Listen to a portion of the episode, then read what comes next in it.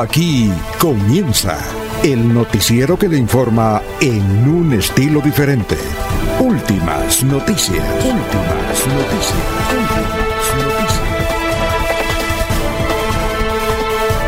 La información analizada por los expertos, sin sesgos, explicada con detalles, sin tanta carreta.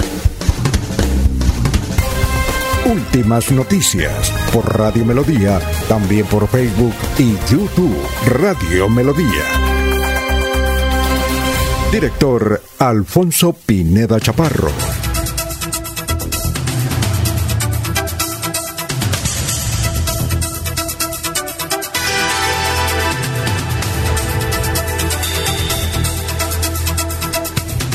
Gracias a Dios, hoy es eh, jueves 12 de mayo del 2022. Nos abre el micrófono Arnulfo Otero Carreño para hablar por Radio Melodía 1080M, Melodía en línea. Estamos por la aplicación. Es muy fácil. Si la pude bajar yo, porque usted no, en el celular es muy fácil. En esas tiendas, ahí fue eh, tanto para Android, para todas, y para iPhone. Bueno, eh, igualmente por YouTube estamos. Es decir, por donde usted quiera. Son las 5 de la mañana, 5 minutos. 5 y 5. Eh, bueno, hoy es eh, el Día Internacional de la Enfermera. Salud para todas las enfermeras en Colombia. Hoy es el Día Internacional de la Enfermera. Un día como hoy, en 1982, se comete un atentado fallido en el santuario de Fátima, en Portugal, contra Juan Pablo II resultó herido en esa oportunidad. Recuerdan ustedes que él luego eh, fue a visitar al, al, turco que lo quiso matar y le perdonó. Bueno, hay varias películas y documentales sobre eso. Un día como hoy, en 1912, fallece en Caracas Jacinto Convic, quien, se quien desarrolló la vacuna contra la lepra y estuvo a punto de ganarse el premio Nobel. Premio Nobel. El doctor Jacinto Hambick. Bueno, un día como hoy en el 2013, el Papa Francisco canoniza a la Madre Laura. La primera santa colombiana. ¿Sí? Aunque muchos habían propuesto, y no sé por qué no lo quisieron, el padre Ramírez, el mártir de Armero no lo quisieron canonizar. Pero el mártir de Armero fue muerto ahí en la plaza pública de Armero en 1948. Justamente hay un libro, me lo había presentado, me lo prestó mi madre cuando yo estudiaba en el seminario, y ahí decía el mártir de Armero. Y recuerdo tanto ese libro que el padre o alguien ahí en el parque principal hecho una maldición. Han matado al padre y eso no se queda así. Habrá un castigo para el pueblo. Por eso, Armero dicen que desapareció en 1985, en noviembre. Cuando uno va eh, por las tierras del Tolima y uno pregunta, bueno, ¿dónde queda, por ejemplo, Guayabal? Ahí cerquita, ahí, eh, ahí cerca al finado Armero. Sí. Uno pregunta, bueno, ¿y, cómo hace uno para tomar la vía a Ibagué? Ahí junto al finado armero, le dicen al, pueblo, al finado armero. Y allá cuentan esa historia el padre Ramírez. Bueno, en 1980 nace Silvestre Dangón, se llama Silvestre Francisco Dangón Corrales. Cuando tenía 12 años, Silvestre Dangón fue mesero. Fue mesero allá en el, en el Cesar y hoy dicen que tiene más plata que Shakira. Porque no solo pues, cantando, imagínense, pero dicen que tiene más billete que Shakira porque el hombre es bueno para los negocios. Entiendo que en Miami es dueño de varios establecimientos. Tiene eh, ahí en Miami un edificio grande como de 15 pisos y abajo una venta de autos de alta gama, ¿no? Está cumpliendo el muchacho 42 años. Vive en Miami, claro está. Y en, y en Barranquilla, en todas partes donde, donde le coja la noche. Su hijo ya está cantando, su hijo mayor. Bueno, y en 2007 fallece José Barros. Extraordinaria persona. Tuvimos la oportunidad de una vez entrevistarlo allá en el banco Magdalena, gracias a su hijo que, eh, que permitió ir a entrevistar hace muchos, hace como unos veintipico de años, a José Barros. Él era de allá, del Banco Magdalena. Y decía en la entrevista, me puse a buscarle esta madrugada, pero no la encontré, que lo que más le gustaba componer era tangos. Él fue el que compuso la piragua, ¿no? Las pilanteras. Bueno, son las 5 o 9 minutos, pero antes de saludarlo a usted, voy a saludar un personaje que está aquí conmigo en la cabina. Ya, gran personaje. Eliezer, ¿cómo está? Muy buenos días. Alfonso, muy buenos días. Buenos días para usted, buenos días para don Laurencio, para Jorge, para el doctor Avellaneda, para don Arnulfo Otero y para todos los oyentes de Melodía que nos acompañan a esta hora. ¿Cuántos años cree que usted nos ha sentado aquí en esta cabina de Radio Melodía? ¿Usted la, la, la, alcanzó a estrenar o no? Claro que la estrenamos. Sí. Porque esta cabina la hizo la empresa de Diego. Ah, su hijo. Sí. Mm. Entonces eh, fue por eh, iniciativa de doña Sarita, eh, de la parte directiva de la emisora, pero se presentó el proyecto y se presentaron los diseños, se consiguió la foto que nos la facilitó Mauricio Laya, esa, esa panorámica espectacular de la ciudad. Ah, esa, como me dijeron que era el Chumi. No, no, no, esa foto es de Mauricio Laya, mira, ya dice, foto Mauricio Olaya, Bucaramanga, ciudad Ah, bonita. Yo, y yo dando el crédito a Chumi, la, no, el Chumi, una vez, no. que algo, algo regaló el Chumi, no, Anulfo. Ah, ese, esto. Ah, el logotipo de la Sí, espalda. sí, sí, sí, sí, sí. Ah, qué bueno. Entonces yo no, no recuerdo cuántos años, pero yo creo que hace unos unos ocho años tal vez que no estaba yo en esta la cabina. cabina, la cabina eh, tiene unos 10 años, ¿no? Sí, más o menos. Yo creo que más, ¿cierto? Yo creo que más de 10 años, Alfonso. Sí. Sí. Yo recuerdo que cuando yo me fui para Candela teníamos la, la cabina chiquita, esa que estaba allá, era encerrada, ¿no? Y cuando llegué ya estaba esto y todo, y le dije, doña Sarita, gracias, mire, me recibe muy bien, eso, pero es que me gusta melodía. Dijo, eso piensa usted, ¿no? Sí, siempre se lo recuerda. Siempre, siempre- se lo recuerda. Siempre me recuerda. Es que usted le, le, le pica la lengua, doña Sarita. Sí, sí, Ah. sí, claro. muy bien, y, y qué bueno, acaba de llegar de Medellín. Viajé desde las 7 de la noche, una excelente vía, eh, lloviendo en todo el camino. Sí. a través de una empresa muy santanderiana. Llegué a las 3 de la madrugada al terminal de la ciudad de Bucaramanga y estoy listo para emprender viaje a las 10 de la mañana rumbo al municipio de Contratación. Contratación. Y hacen una transmisión, dice usted en contratación, dice usted la de la Virgen María. El 21, cada, cada- 21 de qué? Cada, de este mes de mayo. Eh, todos los eh, meses de mayo hay una peregrinación al monumento de María Auxiliadora. Es un monumento construido por los enfermos de lepra hace más de 60 años y la gente de toda la región y gente de- de- del país va a rendirle homenaje a la santa patrona de los salesianos, María Auxiliadora. Entonces, este año la peregrinación es el sábado 21. Ah, ya. Eh, ya alguna, una o dos veces estuvimos con Melodía, ¿no, Arnulfo? Arnulfo tuvo la fortuna de subir al cerro de María Auxiliadora, no, José. transmitimos por Melodía y Con Laurencio Gamba, con Laurencio eh, Ernesto no. Alvarado, ¿no? creo que ellos no. ¿No Creo- lleva eso? Wilson Meneses tampoco? Tampoco, Ah, tampoco. Entonces, ¿a qué muchacho llevó únicamente a Arnulfo? Íbamos con Arnulfo, eh, también estuvo con nosotros Piedad Pinto Ah, piedad, claro. en esa oportunidad, ¿cierto? Y pudieron conocer mi tierra mucho más de cerca mis compañeros aquí de Radio Melodía. Contratación. Oiga, ¿usted sí sabía que existía este médico eh, venezolano, se llama Jacinto, se llamaba Convic, quien desarrolló la vacuna contra la lepra y estuvo a punto de, ¿de qué? De ganarse el premio Nobel. Dicen que por política, cuando eso no estaba, eh, cuando iba a ganar la, la, el premio no había tanta política, pero dicen que alguien se opuso y que él era el ganador del premio Nobel de la salud. Pero ganó el príncipe de Asturias, por ejemplo, y ganó muchos premios. ¿Sí sabía que existía ese muchacho? No tenía conocimiento, Alfonso. Bueno, pues hoy, un, un día como hoy, eh, el señor, eh, a ver que, a ver, un día falleció en Caracas, un día como hoy, en 1912. Bueno. Bien, tiene entonces antes de ir con los otros muchachos, tiene usted... vamos con los compañeros. Ah, bueno, vamos a saludar eh, como se merecen. Don Laurencio, está también don Julio. Julio tal vez sabía que usted iba a venir, entonces también está ahí presente.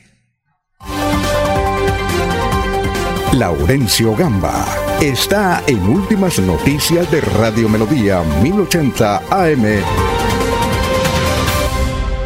Bueno, gran Laurencio, ¿cómo se encuentra? Muy, pero muy buenos días, Laurencio.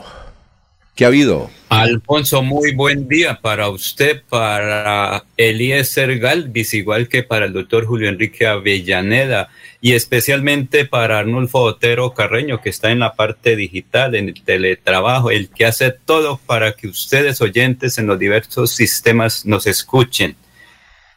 Afectadas más de 50 mil personas en Sotonorte y área metropolitana por la destrucción en Sotonorte, precisamente de la vía que comunica esta provincia. En Mesitas de San Rafael, Piedecuesta, una menor de edad murió y otra está herida como consecuencia también de la lluvia. Se cayó una piedra sobre una vivienda y la destruyó. Todo está listo para mañana a las 7 de, de la noche, presencia del candidato presidencial Federico Gutiérrez en la Plaza Cívica Luis Carlos Galán Sarmiento. Dirigentes conservadores dicen que desde los municipios de Santander vienen delegaciones a este importante encuentro, así también muchos liberales. Gestión de riesgo de la gobernación de Santander atiende a inquietudes de las comunidades, de los presidentes de Junta de Acción Comunal y de los 87 alcaldes para conocer qué eventualidades, qué afectación tienen en cada uno de los municipios. En el Congreso de Colombia, el alcalde Alfonso El Hatz Manrique agradeció la condecoración por los 100 años de Barranca Bermeja y pidió apoyo para una serie de proyectos que se están tramitando. Ante el costo de los productos de la canasta familiar, algunas personas van a los campos a robar hasta gallinas, los huevos, pollos, así como yuca, plátano y otros elementos. Dicen que hay preocupación por esta situación. El domingo la empresa electrificadora de Santander, por trabajos para modernizar su sistema en una gran parte de Girón, será suspendida la energía eléctrica. Dicen que hay que tener en cuenta estas recomendaciones por parte de la empresa electrificadora y los sectores que sean afectados precisamente están en la página web de la entidad. La policía con el cuadrante aéreo hizo presencia en Sotonorte. Precisamente el general Darío Bernal Rojas, comandante de la BMU, y otro funcionario hablan sobre la situación de Sotonorte. Luego de realizar un vuelo en el helicóptero, en el halcón de la Policía Nacional, en el cuadrante aéreo, podemos evidenciar que las aguas arriba de los ríos Charta, Suratá y Tona, posterior a Matanza, a Suratá, a California, evidenciamos que si bien los ríos tienen, estas, estas fuentes hídricas tienen fuerte corriente, han bajado notablemente. Continuaremos haciendo este tipo de sobrevuelos por tierra, y aire. Vamos a estar volando, vamos a estar también con nuestras patrullas en tierra monitoreando cómo evoluciona las crecientes de este río y cómo están evolucionando sus descensos para mantener a la comunidad informada y poder tomar decisiones acertadas en un lapso de tiempo oportuno para evitar una desgracia. Bueno, se evidenció durante el sobrevuelo lo, la, la la destrucción del puente, la destrucción del puente que es donde teníamos nuestro radar, donde teníamos ese punto de monitoreo, se observa que obviamente las corrientes, la, fuerza de las corrientes se llevó este, este puente y está ya destruido. Esperamos ya seguir evolucionando y seguir monitoreando los demás puentes que están aguas abajo.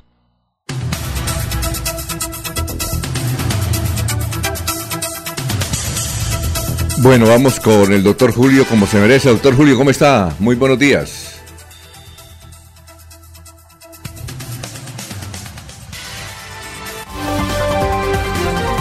Julio Enrique Avellaneda está en Últimas Noticias de Radio Melodía 1080 AM. Bueno, doctor Julio, ¿cómo se encuentra? Muy buenos días. ¿Qué ha habido? Alfonso, muy buen día para usted, para Eliezer, para Arnulfo, para Laurencio, para Jorge, para todos los compañeros en la red y por supuesto para toda, toda la amable audiencia de la potente Radio Melodía. Bueno, aquí está Eliezer con nosotros. ¿Y lo ha visto o no? Lo veo ahí, lo veo ahí Me sorprendió, pensé que, pensé que estaba todavía en Medellín. No, llegó en bus. Muy bien, buena carretera. Tramo, ¿se vino a qué horas, Eliezer? A las 7 de la noche, Alfonso. Llegó 7... Llegué a las 3 de la mañana. Son 3 y 5, 8 horitas, y bien. Sí, claro. Pero se vino por el lado de Puerto Berrío, ¿verdad? Por Puerto Berrío, sí, señor. Era que antes uno tenía que, una vez yo hice la del Bobo, bajé hasta San Luis, allá en, por donde está la finca de Pablo Escobar, y de esa vuelta tremenda, no. Eh, ahora es más rápido, ¿no? Por aquí esta es la finca de Álvaro Uribe. ¿En qué parte está? Está antes de Puerto Berrío. ¿Sí? Sí. ¿Y mucho ejército ahí alrededor o no? Había ejército, pero no en la finca de... Por ahí cerquita. Pero en, toda la, en todo el recorrido había muchos puntos con, con, con grupos de ejército. Ah, bueno. Bien, el doctor Julio, ¿y cuál es el santo de hoy?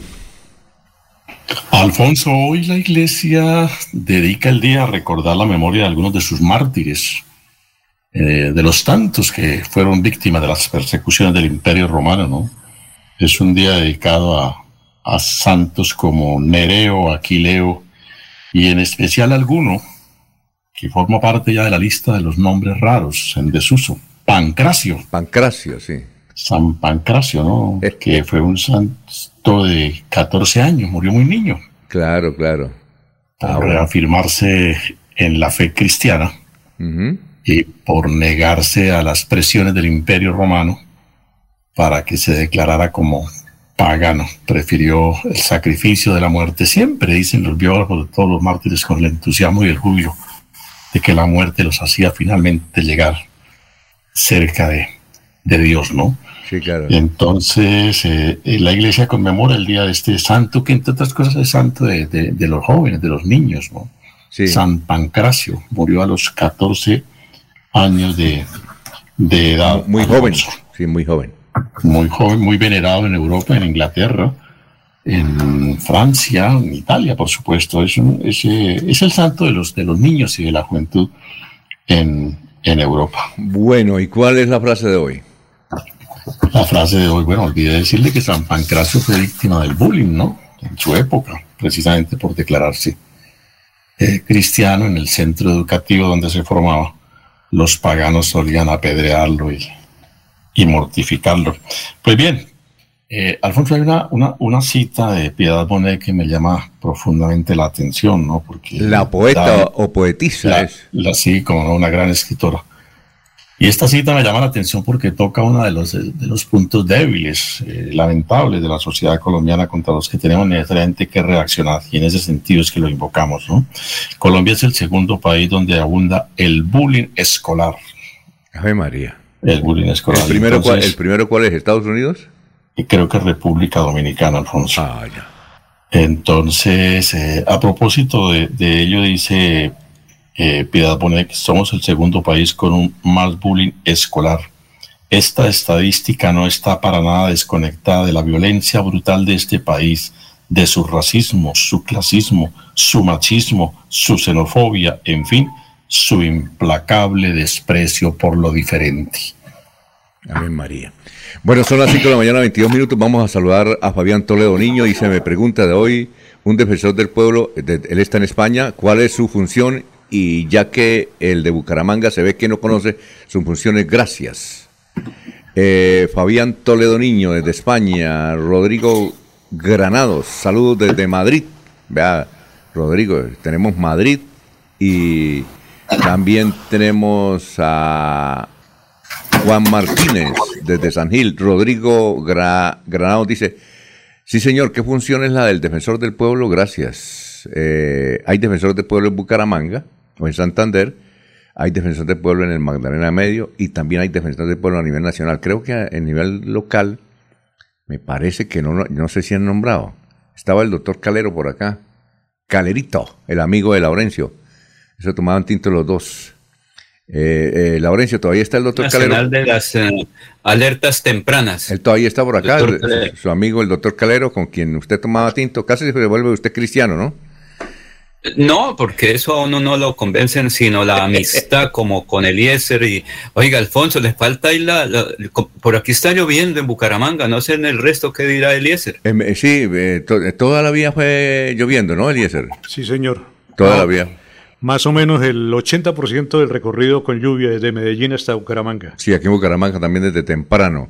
Bueno, pero el doctor Calero está por acá o no, eh, Laurencio? Creo que ya fue o regresó. No, señor, él está en Bogotá porque es el director nacional de las alertas tempranas, es decir, cuando están presentando algunas dificultades en las comunidades, es el que advierte a tanto las autoridades regionales como al gobierno nacional, alertas tempranas sobre hechos de violencia. Bueno, eh, vamos a saludar también a don Jairo Macías, que nos escribe desde cabecera. Eh, dice Fabián Toledo, niño, nos cambió la pregunta. ¿Cuál es la pregunta, gran Fabián, que nos escucha en España? Y también eh, un saludo para Aníbal Navas Delgado, gerente general de Radio Taxis Libres, que tiene el teléfono 634-2222. Igualmente Benjamín Gutiérrez, eh, Juan José Rinconos, Marino Mosquera, Peligan. Está Jairo Alfonso Mantilla. Eh, aquí hay un señor que me dice que yo no leo mensajes. Mire, lo que pasa es que llegan muchos mensajes. Y ayer también me llamó otro caballero para los mensajes. envíame, también nos puede, me los puede enviar al Twitter. Ahí hay mensajes. Mi Twitter es Alfonso Pineda Che. Ahí, me, ahí nos puede mandar también los mensajes. Lo que pasa es que llegan bastante y a veces no los podemos leer. Pero generalmente yo los leo todo, aún las vaciadas, las leo. Ustedes se han dado cuenta. Todas las vaciadas. Bien, son las 5 de la mañana, 25 minutos, ¿no, Eliezer? ¿Qué iba a decir? Creo que Laurencio está reclamando el, recorrido del clima. Sí, es porque él se orienta. Sí, señor, Es que eh, él dice, yo me oriento con, con lo que dice Eliezer porque veo si saco o no sombrilla. Entonces, yo grabo eso y cuando voy a salir hago clic y dice a ver si va a llover en No, y para el recorrido que va a hacer ahora más tarde el mismo señor Eliezer Galvis a su tierra natal y bienvenido. A ver, ¿cuál es el clima? Bueno, Alfonso, en Piedecuesta tenemos 21 eh, grados centígrados en este momento, en el municipio de Piedecuesta. Se me perdió el dato en este instante, volvemos a, volvemos a retomarlo. Sí, claro. Eh, una temperatura máxima de 34 tendremos hoy en el municipio de Piedecuesta. En Florida Blanca, 21 grados centígrados, la máxima también será de 34, no hay lluvias. En el Socorro la temperatura actual 21 grados centígrados, la máxima será de 33 en el municipio del Socorro. En la ciudad de Málaga 15 grados centígrados en este instante, subirá a 27 en su pico máximo. En el municipio de Bucaramanga, la capital santanderiana, 21 grados centígrados en este momento y la temperatura máxima de Bucaramanga será de 34. En Barranca Bermeja, tenemos 25 grados centígrados en este amanecer y subirá la temperatura a 40 grados en Barranca Bermeja. En el municipio de San Gil, 21 grados centígrados en este instante y la máxima será de 34 en San Gil. En Vélez debe estar haciendo frío, 13 grados centígrados en Vélez, temperatura máxima de 24 grados centígrados en el municipio de Puerto Wilches, 26 grados centígrados en la actualidad y la máxima será de 38 grados, Alfonso. Muy bien, eh, Fabián Toledo eh, nos dice que él está desde Alicante, España, gracias. Eh, María Emma Santa María nos escribe desde la comunidad de Valencia. Abelardo Correa dice, buenos días, desde que vivo en Santander, 1966, cada año es la misma noticia, este año el invierno es más duro y lo mismo, estragos, carreteras, puentes vidas, eh, vidas y corrupción. William Niño dice, ah, ¿cómo está Suratá? William Niño es bombero en Suratá, era el comandante de bomberos en Suratá, ¿cómo está? Creo que vamos a leer las noticias ya, porque el asunto es que Matanza aún y Soto Norte está eh, aislada de la ciudad de Bucaramanga por la caída del puente. Mientras tanto, vamos con el obituario. En Los Olivos eh, tenemos a Luis Enrique Joya Cáceres, Luis Enrique Joya Cáceres. Luis Enrique Joya Cáceres, me suena. Cristian Alberto Rey Arenas. No, imposible que sea nuestro amigo. el colega periodista. No, no, creo que él no, puede ser. Creo que él no es Cáceres. No, puede ser. No, es Cáceres. creo que no es de apellido Cáceres. Es homónimo. Un homónimo, ¿no? Doctor Julio Enrique, ¿usted tiene homónimo o no? Y sí, Alfonso, en alguna ocasión supe, me enteré de un homónimo hace muchos años en Bogotá, justamente porque formaba parte de los empresarios que trajeron en alguna ocasión a Juan Manuel Serrada a Colombia. incumplieron algunas obligaciones y, obviamente por, por razón de ese ¿Le pidieron cuentas al, ¿Le pidieron cuentas al doctor Avellaneda? Me, pidieron asumir obligaciones que, que no eran, por supuesto, mías. Eh, eh, yo tengo una anécdota suya, se la voy a contar, doctor. Llegué, llegué una vez a la tría, hace mucho tiempo, está la, la, tría recién inaugurada. Entonces estaba ahí Pintuco, estaba Fabio Bermúdez, estaba inclusive Rafael Marín, y, y empezamos, y empezaba Tinto y me apareció, entonces yo le dije al, eh, al doctor Pintuco, le dije, oye doctor, mire, ese es mucho parecerse al doctor Julio Enrique Avellaneda. Y entonces eh, dijo, sí, que sí se parece. entonces dijo, venga, lo presento, venga para acá. Y su nombre, de apellido Avillaneda. Entonces yo le dije, oiga, yo soy amigo de su hermano. Dijo, no, yo no soy hermano de él. ¿Cómo es que se llama? Este, el, abogado, ¿Es abogado o ingeniero? Creo que es ingeniero, ¿no? Eh, tal vez se refiere a Henry. Henry Avellaneda. y, todo el mundo se rió. Yo le dije, uy, eh, yo soy muy amigo de su hermano. Sí, sí. Y entonces me dijo, no, yo no soy hermano. Le dije, pero me acaba de decir que yo no, yo no soy hermano. Somos muy amigos, sí, muy amigos, lo, aprecio muchísimo. ¿Qué tal, Eliezer? bueno, seguimos eh, con el obituario. Vamos con el obituario de San Pedro. En San Pedro, en San Pedro están ¿Sabes? La casillita que no, no aparece, la casillita ahora se me perdió allá. Bueno, el señor Antonio María Arenales Flores, el señor Javier Melo Peña, la señora Irene Rojas de Ramírez, el señor Jorge Mantilla. Sí. Hay mucho Jorge Mantilla. Es como Eliezer Galvez, hay otro. Sí, eso debe haber mucho, ¿no? Sí, creo que hay uno por ahí en Lagos. ¿Ah? Hay un señor Eliezer Galvis en Lagos. ¿Y el segundo apellido? No, no, no, conozco el segundo apellido. Yo tengo que es un primo que vive en Zapatoca, fue alcalde Alfonso Pineda Quintero, usted lo conoce, y el papá se llama Alfonso Pineda Chaparro. bueno, eh, el señor Luis Francisco Bautista Ayala, la señora María Victoria Álvarez Picarreta, el señor Luis Omar Díaz Soacha, la señora Daniela Ruth Eles eh, y el señor Alfonso Medina.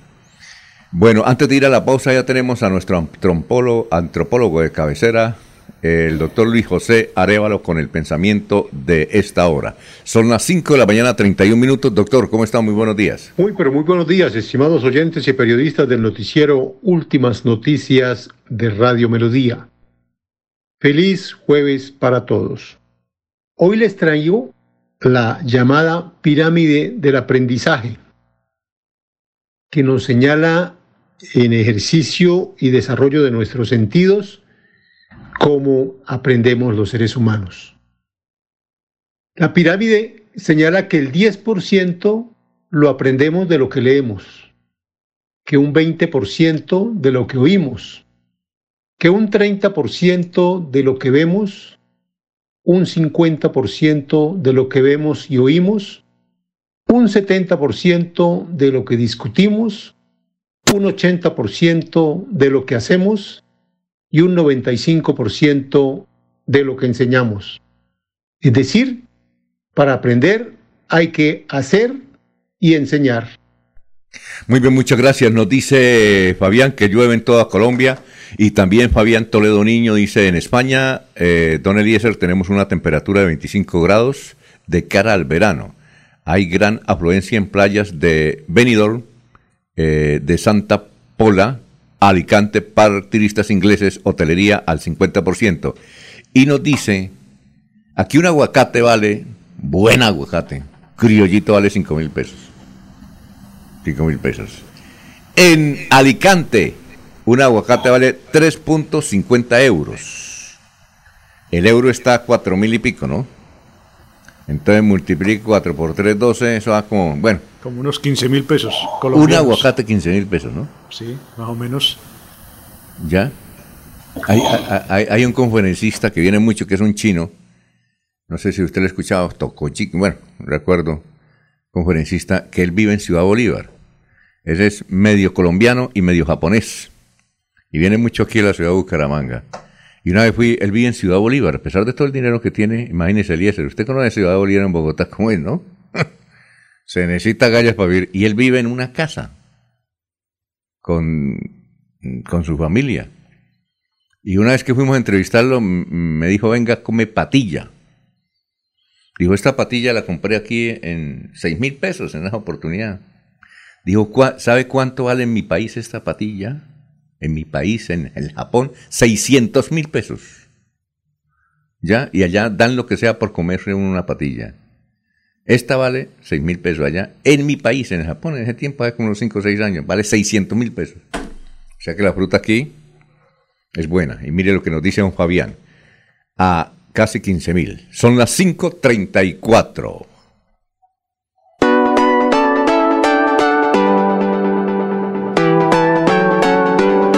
Melodía, Melodía, Radio Sin Fronteras. Escúchenos en cualquier lugar del mundo. Melodíaenlínea.com es nuestra página web.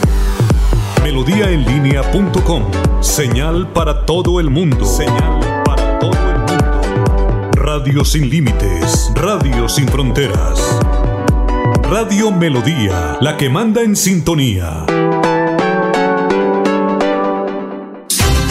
Volver, volver, volver a celebrar con mamá otra vez al son de la ranchera de Chabela Vargas. Función exclusiva para afiliados Cajazán. Chabela Vargas por siempre. Este 13 de mayo en el Teatro Santander a partir de las 7 de la noche con Carmenza Gómez, Rancés Ramos, Ariana Botina y Diego León Hoyos. Reclama tu boleta en el Centro de Experiencia Cajazán Puerta del Sol. Cantidades limitadas. Chabela Vargas por siempre.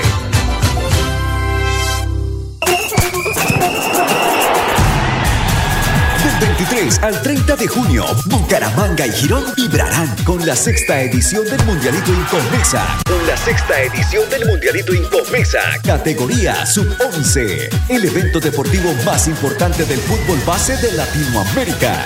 48 equipos, 5 países. Venezuela, Ecuador, Perú, Panamá y Colombia. 150 partidos, más de 900 niños en competencia. Un torneo de fútbol infantil a la altura de los mejores del mundo. No me grites, aliéntame. WhatsApp 310-289-8760. 310-289-8760. Con el aval de la Liga Santandereana de Fútbol, apoya Inver Santander, patrocina Incomesa.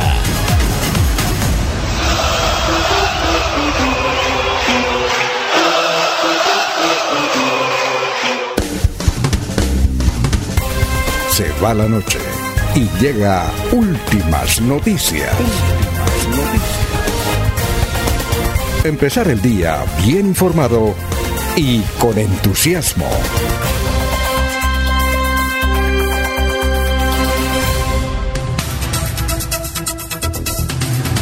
Bueno, los oyentes. Pedro Gómez, veor de Piedecuesta, dice qué pasaría con el concejal de Bucaramanga que quiso ser estrella y salió estrellado. ¿De cuál nos habla? ¿De qué artista, don Pedro? También nos escribe don Pedro Ortiz, eh, dice, manda unos videos de lo que está ocurriendo en Soto Norte. Y también creo que hay inundaciones, eh, el corresponsal de don Pedro, de Carmen de Chucurí. Varias quebradas en Carmen de Chucurí tienen aprietos a esta hora al, al municipio del Carmen. Y vamos a hacer un pequeño resumen de las noticias que tenemos para el día de hoy. Eh, no hay paso entre Bucaramanga y la provincia de Soto Norte por caída del puente de, de la playa, el cual le mencionamos en el día de ayer.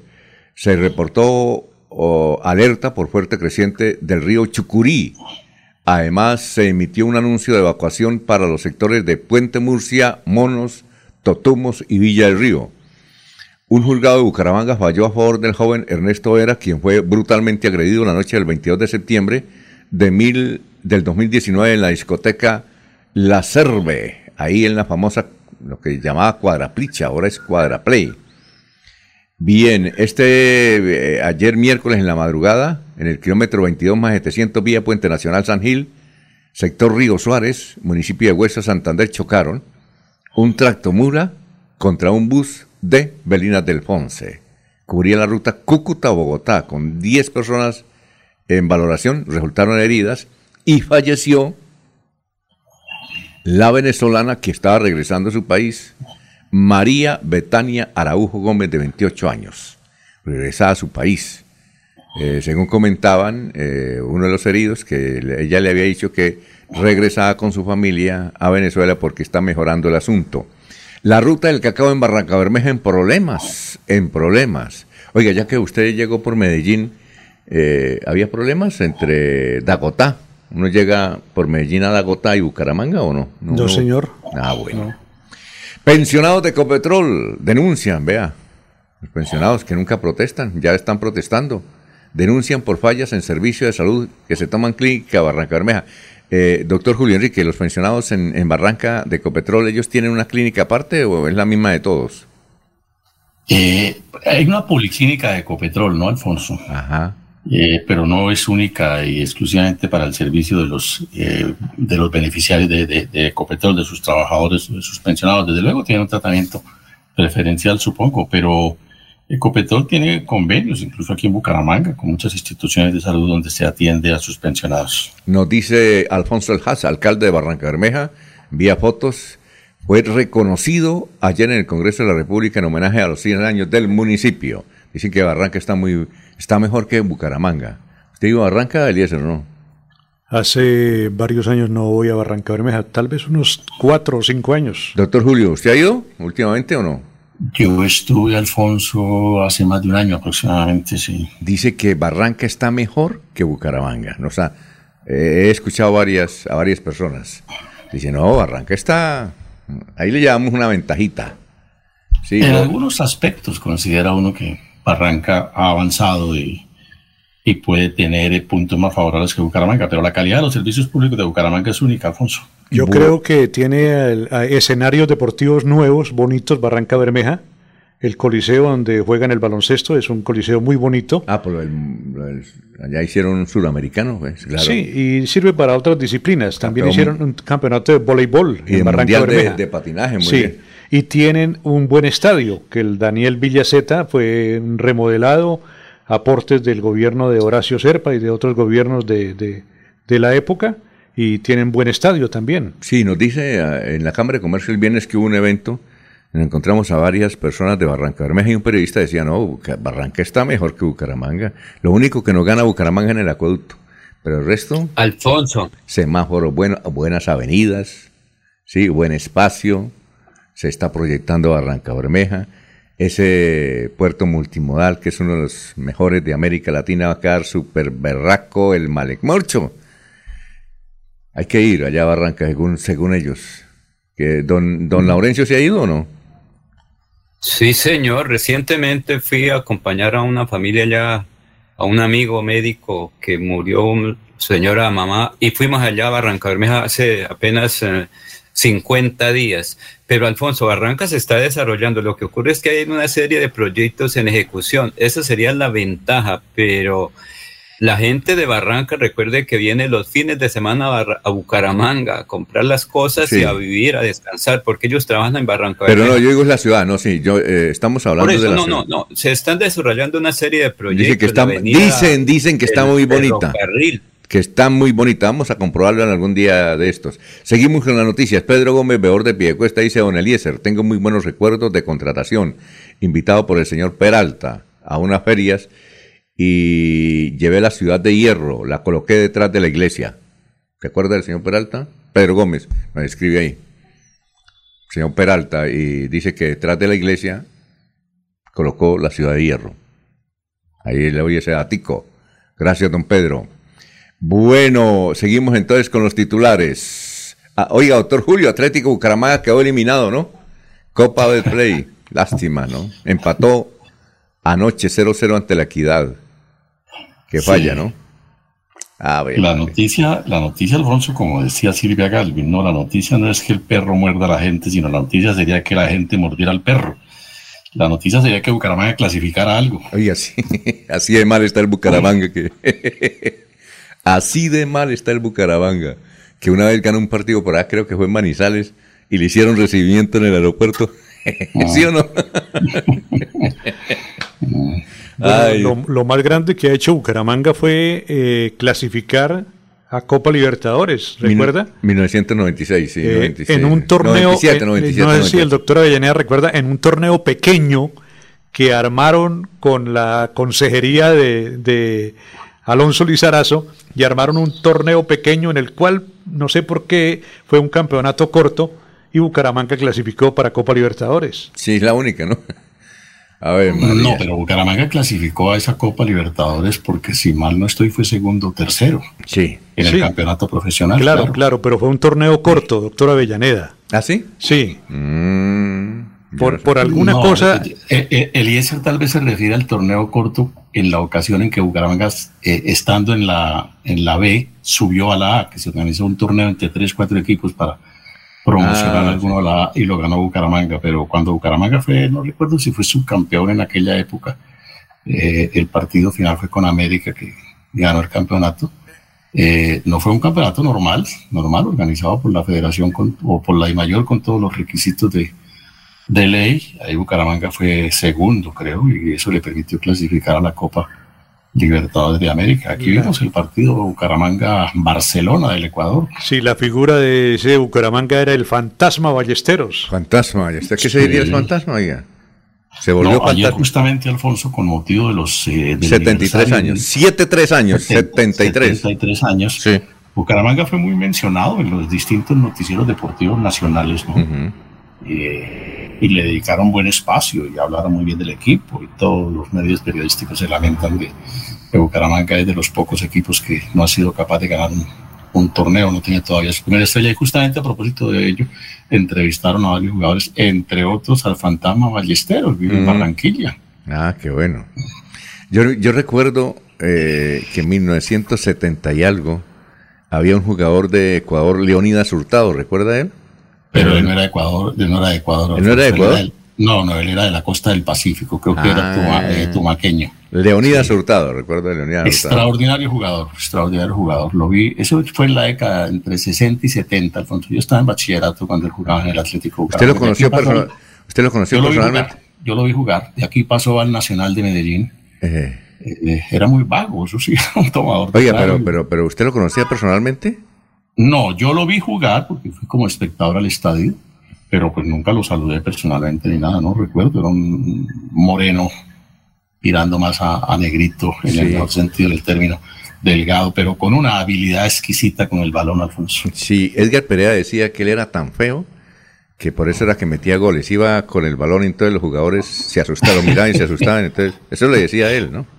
Doctora Avellaneda, ¿usted recuerda el jugador eh, de más cartel, esa palabra cabe para, para ponerle el acento en otro lado, que ha traído el Bucaramanga en sus, eh, en sus años, eh, hace 10, 15 años, Ervin, un boliviano. Ah, sí, esto, que vino ya en su ocaso. Pero todavía, todavía era figura. Ervin Figueroa. futbolista en Bolivia, ¿no? Sí, Ervin, Figueroa, ¿no era Figueroa? Bueno, oiga, pero, lo trajeron en la época en que había eh, mucha relación con el América de Cali, que estaba por estos lados Tiberio, ¿sí? Y vino en esa época y Ervin... Valbuena, ¿no era? No, no recuerdo. Valbuena, creo. No, no, eh, eh, Valbuena era el Mencho Valbuena, que también estuvo en el Bucaramanga que fue otro de los no, jugadores de, eh, Argentina. El jugador de mayor cartel creo que es Montanini. Pues de no, yo hablo de los años recientes. Ah, ya, ya, ya. hablo de los años recientes. Eh, alguien, algún oyente nos va a dar el nombre, tenga la absoluta seguridad. Gustavo Pinilla. Pero recuerdo, Alfonso, que el tipo era que tenía carro último modelo aquí en la plaza, ¿sí? Se movía como una figura, eh, es decir, era, era, era la figura rimbombante por esa época del equipo Atlético Bucaramanga, cedido por el equipo América que tenía en, en su portafolio una gran cantidad de jugadores y debía ponerlos a jugar en otros lados. Eso me pasa cuando yo vi a Michael Rangel aquí en Bucaramanga en semejante nave yo dije, oiga, Michael, que debe ganar mucha plata. Entonces llamé a un amigo periodista y le dije, oiga, Michael, ¿cuánto gana en Bucaramanga? Dijo, ¿por qué? Le dije, una nave que, mejor dicho, una dijo, no, mijo, lo que pasa es que él está casado con la hija del que manda, es decir, el, el mercadefán de Ibagué. Él, él, hecho una cadena de supermercados y, y le sobra. Entonces, por eso es que él anda en esa nave. Y por eso se puede dar el lujo de, como, como lo denominan los periodistas, ser el rompecorazones, ¿no? Ah, sí, sí, sí, sí, sí. Dicen que el que trabaja es el suegro y el que disfruta es el yerno. exacto. bueno, eh, vamos a continuar rápidamente. Ah, bueno, vamos primero a la pausa entonces y continuamos aquí con los titulares. 548. En Pasitú, cuidando el medio ambiente, te invitamos a que seas parte de las soluciones ambientales desde tu casa. No arroje papeles, toallas higiénicas, pañales, tampones ni ningún elemento sólido por el inodoro. Evitar arrojar desperdicios, grasa, basuras en el lavaplatos o cabello en el lavamanos y evitar tapar las redes de alcantarillado. Haz un manejo consciente de lo que arrojas y dónde lo haces. Recuerda que toda el agua que consumes en casa debe evacuarse por el alcantarillado de forma segura y responsable. Construimos calidad de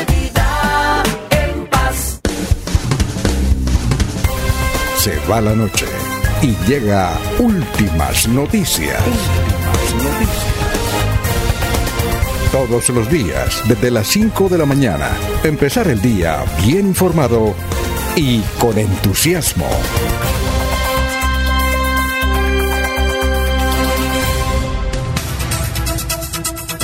Bueno, mucha gente nos escribe sobre el jugador, pero antes Gustavo Penilla Gómez dice Orlando Ballesteros, Barranquilla, Atlántico, Colombia, el 24 de octubre, el fantasmita. Eh, nació en 1972. Bueno, es un exfutbolista colombiano que se desempeñaba como delantero, anotó 184 goles. Actualmente se dedica a la administración de empresas en Barranquilla. Eh, Luis Gamboa, Edwin Romero, doctor Julio Enrique. Ajá, sí, creo que sí. Y don Anulfo también nos dijo Edwin Romero. Eh, Fundación Renace Ciudad Dorada, cordial saludo para todo grupo de adultos jóvenes y mayores. Fundación Renace Mi Edad Dorada. Juan Carlos Contreras, el Piripi Osma se le salió el santanderiano en directo en la rueda de prensa de Win a una pregunta de un... ¿Usted la, la- la vio? Esa rueda de prensa con el, eh, el Piripi, no, doctor Julio. No, yo no la vi. Dice que se le salió el santanderiano. Tal vez le hicieron una pregunta incómoda y el Piripe respondió, a ver si don Juan Carlos Contreras nos dice qué fue lo que respondió el Piripi. Tal vez le sacaron el bloque, ¿no? Tal vez le sacaron el bloque. Vamos con el historiador. Son las 5 de la mañana, 50 minutos, 5.50. Está Carlos Augusto González. Carlos, ¿cómo está? Muy buenos días. Buenos días a la mesa de trabajo y a los oyentes. Esta fue la noticia más relevante de nuestro departamento de 50 años. María Eugenia Rojas de Moreno e Isnardo Ardila Díaz recibieron sus credenciales como concejales de Bogotá tras finalizar los escrutinios que tardaron 18 días. Un muerto y un herido dejó un asalto a una lancha en el sitio Yarirí, ubicado a 3 kilómetros de Puerto Wilches. Los ladrones disfrazados con máscaras y sombreros asesinaron a machetados al propietario de la embarcación e hirieron a su acompañante. Es el primer robo cometido contra un vehículo de transporte fluvial a escasos minutos de Barranca Bermeja. Y hace 25 años fue noticia lo siguiente. Pese a que FENALCO interpuso una tutela contra el alcalde de Bucaramanga, Carlos Ibáñez, para que éste recupere el espacio público en el centro de Bucaramanga, aún no se ve una solución contundente del problema, ya que los ambulantes crecen como espuma en la zona. A las 11 y 10 de la mañana la capital santanderiana fue sorprendida por un movimiento telúrico que aunque de menor intensidad que el registrado en la tarde anterior, creó preocupación en buena parte del departamento. El epicentro del temblor se ubicó en el municipio de Cepita y su intensidad fue de 4 puntos en la escala de Richter, con una profundidad de 150 kilómetros. Cordial saludo a todos. Siga usted, don Alfonso. Bueno, doctor Julio, ¿qué recuerda de esas noticias de hace 50 y 25 años en Santander? Inardo Ardila, Alfonso. Inardo Ardila. Eh, eh, Zapatoca. Fue sí. alcalde de la ciudad de Bogotá. Él fue gerente general del IDU, ¿no? Que es un instituto. Y, que- y creo, Alfonso, que también en alguna época fue secretario de, en aquella época de obras públicas del departamento, ¿no? Inardo Después Ardila era pariente de Benjamín Ardila, Rafael Ardila, más o menos de esa, de esa línea, ¿o no? No, no, no sabría decirle, pero en principio no lo creo tanto, eh, aunque las familias de esa región están muy vinculadas entre sí, eh, porque Inardo era muy zapatoca y entiendo que el Ardila de Benjamín y de Jorge, de, ese, de esa gran familia santanderiana, es más de San Vicente de Chucurí, ¿no? no pero no sabía decirle si en el fondo tuviera algún parentesco. Además, los Ardila Duarte son liberales y Isnardo era un profundo conservador. ¿no? Ardila fue el que hizo, eh, fortaleció cuando lo nombraron gerente general del IDU, ¿no? Era un instituto ahí en media panela, él lo cogió y lo fortaleció, el IDU, que se, después de la alcaldía de Bogotá, ser gerente del IDU es algo, Sí. porque es el desarrollo urbano de Bogotá, ¿no? Sí, fue nombrado alcalde de Bogotá por el presidente eh, Belisario Betancourt, si mal no estoy. Sí, Y 1983. terminó mal su alcaldía, ¿no? Recuerde que finalmente tuvo un escándalo eh, en el matrimonio de su hija, si, si Ah, sí. mal no recuerdo, Alfonso, él, él, eh, utilizó la orquesta y la filarmónica o de Bogotá o la sinfónica de Bogotá, en todo caso la orquesta de Bogotá la, la- la utilizó pues eh, en, en los actos sociales del, del matrimonio, siendo un, un compromiso particular, social, personal, utilizó la orquesta como si estuviese participando en un acto público y eso le ocasionó un escándalo que finalmente... ¿Él todavía vive? ¿Todavía? No, él murió hace años, Alfonso. ¿Ah, sí? Uh, murió hace por lo menos 15 años, Leonardo Ardila. ¿no? Isnardo Ardila, un santanderiano que triunfó en Bogotá. Bueno, y algo más eh, de hace 25 años estaba de Carlos Ibáñez y el problema era con los vendedores ambulantes, ¿no? Ya Problema de nunca acabar, ¿no? Sí, vendedores ambulantes. Y luego, después, el doctor Cote se, eh, se inventó el centro comercial San Bazar, ¿sí? Y ahí Sí. está, y ahí está. Pero no pasa sí. nada. Y luego otro se inventó el centro comercial Pegali, y ahí está. Y no pasa nada. Y siguen apareciendo los vendedores. Que es que la naturaleza, Alfonso, de la filosofía del vendedor ambulante es la calle. Sí, sí, claro. Eso, esa es su esencia, ¿no? Muy bien. Eh, eh, Eliezer, ¿qué recuerda? No, también todos esos intentos de recuperación del centro, Alfonso.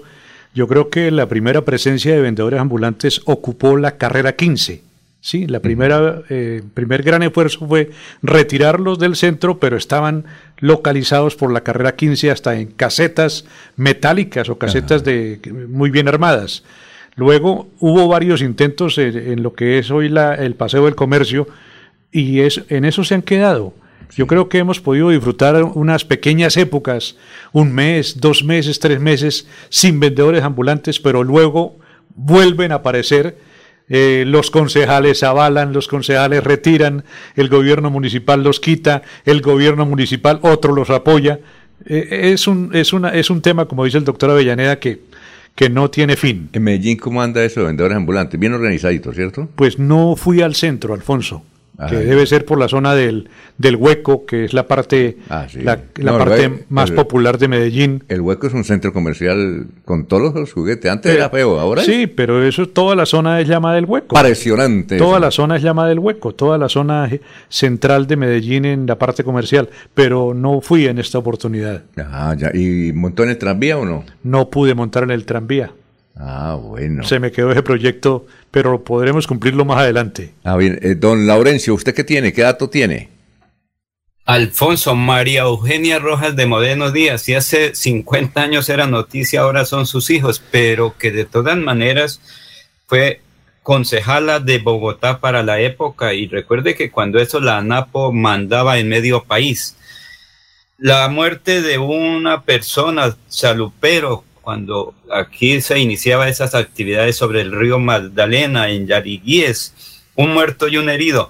Y la y Fenalco Alfonso siempre ha estado con la idea de recuperar para el comerciante el centro de Bucaramanga, por cuanto de alguna manera el afectado es el comerciante de las eh, empresas organizadas de Bucaramanga, bien sea de papel, bien sea de electrodomésticos o bien de comercio de cualquier tipo de servicios, pero el ambulante como no paga nada, siempre quiere estar en la calle. Y el doctor Julio Enrique sí que le ha tocado duro cuando fue alcalde encargado y cuando fue secretario de gobierno para la época. Bueno, son las eh, 5.57. Oiga, Eliezer, usted tiene un dático de Medellín. ¿Cuál Ah, bueno, usted me, me puso una tarea Sí, ayer claro. ¿Cuál es? cuando me preguntó si había eh, museo de Pablo Escobar. Ajá. Bueno, yo me puse a buscar, me puse a investigar y encontré que hay un, un, eh, evento que se llama Tour Familiar Pablo Escobar. Tour familiar Pablo Ese Escobar. Tour familiar Pablo Escobar tiene museo de Pablo Escobar, que es exclusivo, tiene tienda exclusiva de productos de Pablo Escobar, tiene zona de fuga de Pablo Escobar en caso de persecución. Allí lo llevan y le muestran. Por ahí se escapaba Pablo cuando, cuando lo, lo tenían acorralado. Eh, lugares que frecuentaba Pablo Escobar. Zona de, de demolido edificio Mónaco, hoy Parque de Inflexión. Sí. Lugar, ¿Parque de qué? Parque de Inflexión. ¿Eso qué, qué significa? No sé qué quiera decir. Zona de, Sí. del demolido edificio Mónaco, hoy Parque de Inflación. De inflexión. Mm. sí. Inflexión. Inflexión. Eh, eh, principal casa Caleta de Pablo Escobar.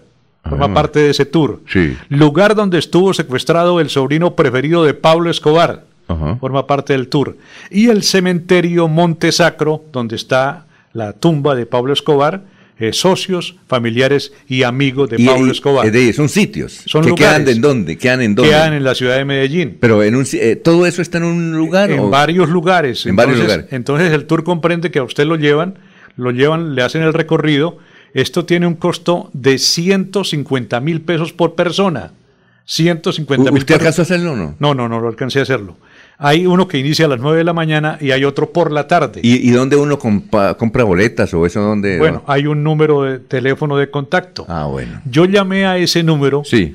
y eh, la persona que me contestó le dije, soy un periodista de la ciudad de Bucaramanga, Sí. quiero hacer una entrevista para hablar de, de- del museo, de las cosas de Pablo Escobar, Sí. para hablar de, con mucho gusto.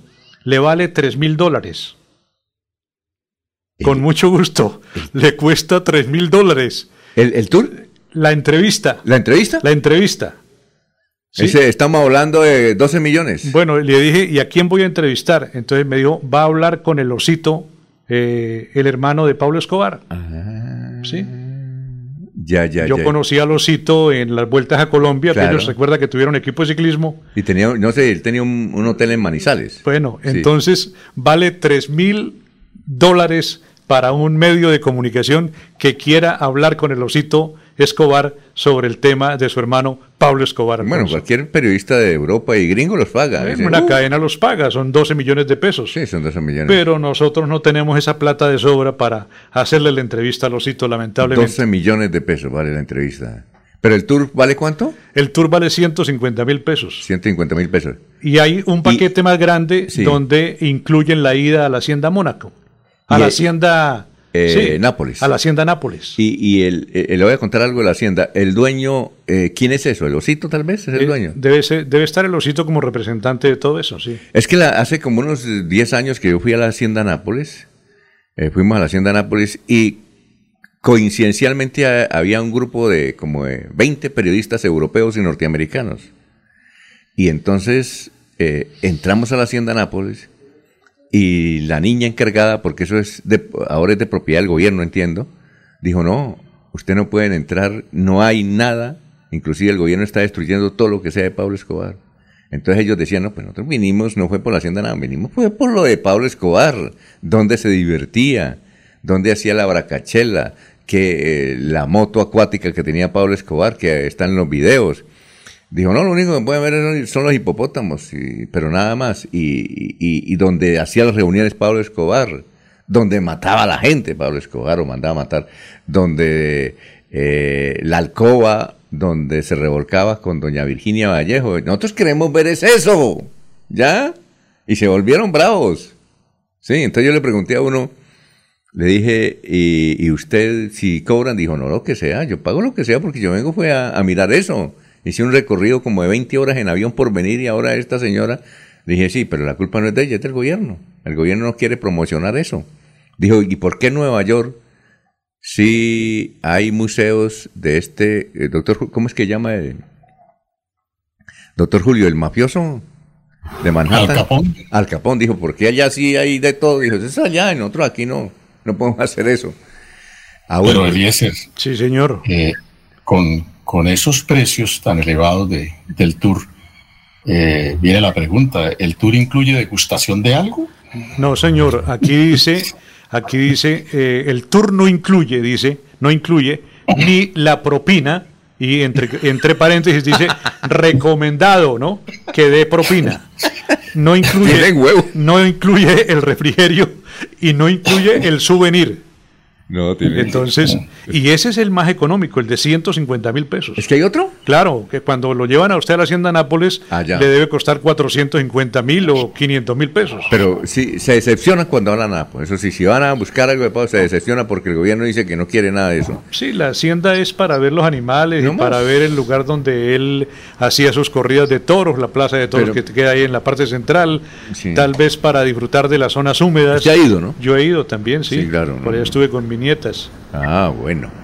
Bien, vamos a una pausa, son las 6 de la mañana, 3 minutos, estamos en Radio Melodía. Aquí Bucaramanga, la bella capital de Santander. Transmite Radio Melodía, Estación Colombiana, HJMH, 1080 kilociclos, 10.000 vatios de potencia en antena, para todo el oriente colombiano. Cadena Melodía, la radio líder de Colombia. Adelanta tus metas con Prima de Financiera como Ultrasan. Solicita ya tu crédito hasta el 100% de tu prima en cualquier oficina. Sujeto a política de la entidad. Vigila la solidaria inscrita a. Se va la noche y llega últimas noticias. Últimas noticias. Empezar el día bien informado y con entusiasmo.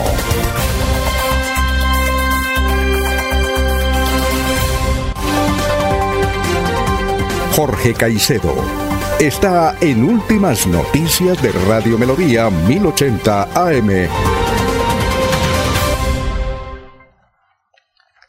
Bueno, eh, Jorge, ¿cómo se encuentra? Tenga usted muy buenos días. Don Alfonso, muy buenos días. Como siempre, feliz de compartir con ustedes este espacio de últimas noticias y viendo que, que todo está como, como un tanto retrasado en la ejecución del libreto. Están hablando todavía de titulares y son las 6 de la mañana ya. Llegó un poco tarde, no sé si fue que la emisión comenzó un, poco más allá de su horario habitual o, o yo sí por lo menos tuve por acá complicaciones con la conexión a internet, tal vez por la lluvia, pero mm, de todas maneras feliz como siempre de verlos. La, historia de Pablo Escobar en Medellín y eso que, quieran reescribir su participación en la historia de Colombia es, eh, se resume a algo muy fácil. Eliminando a Pablo Escobar de la historia, también se elimina el nombre de sus colaboradores,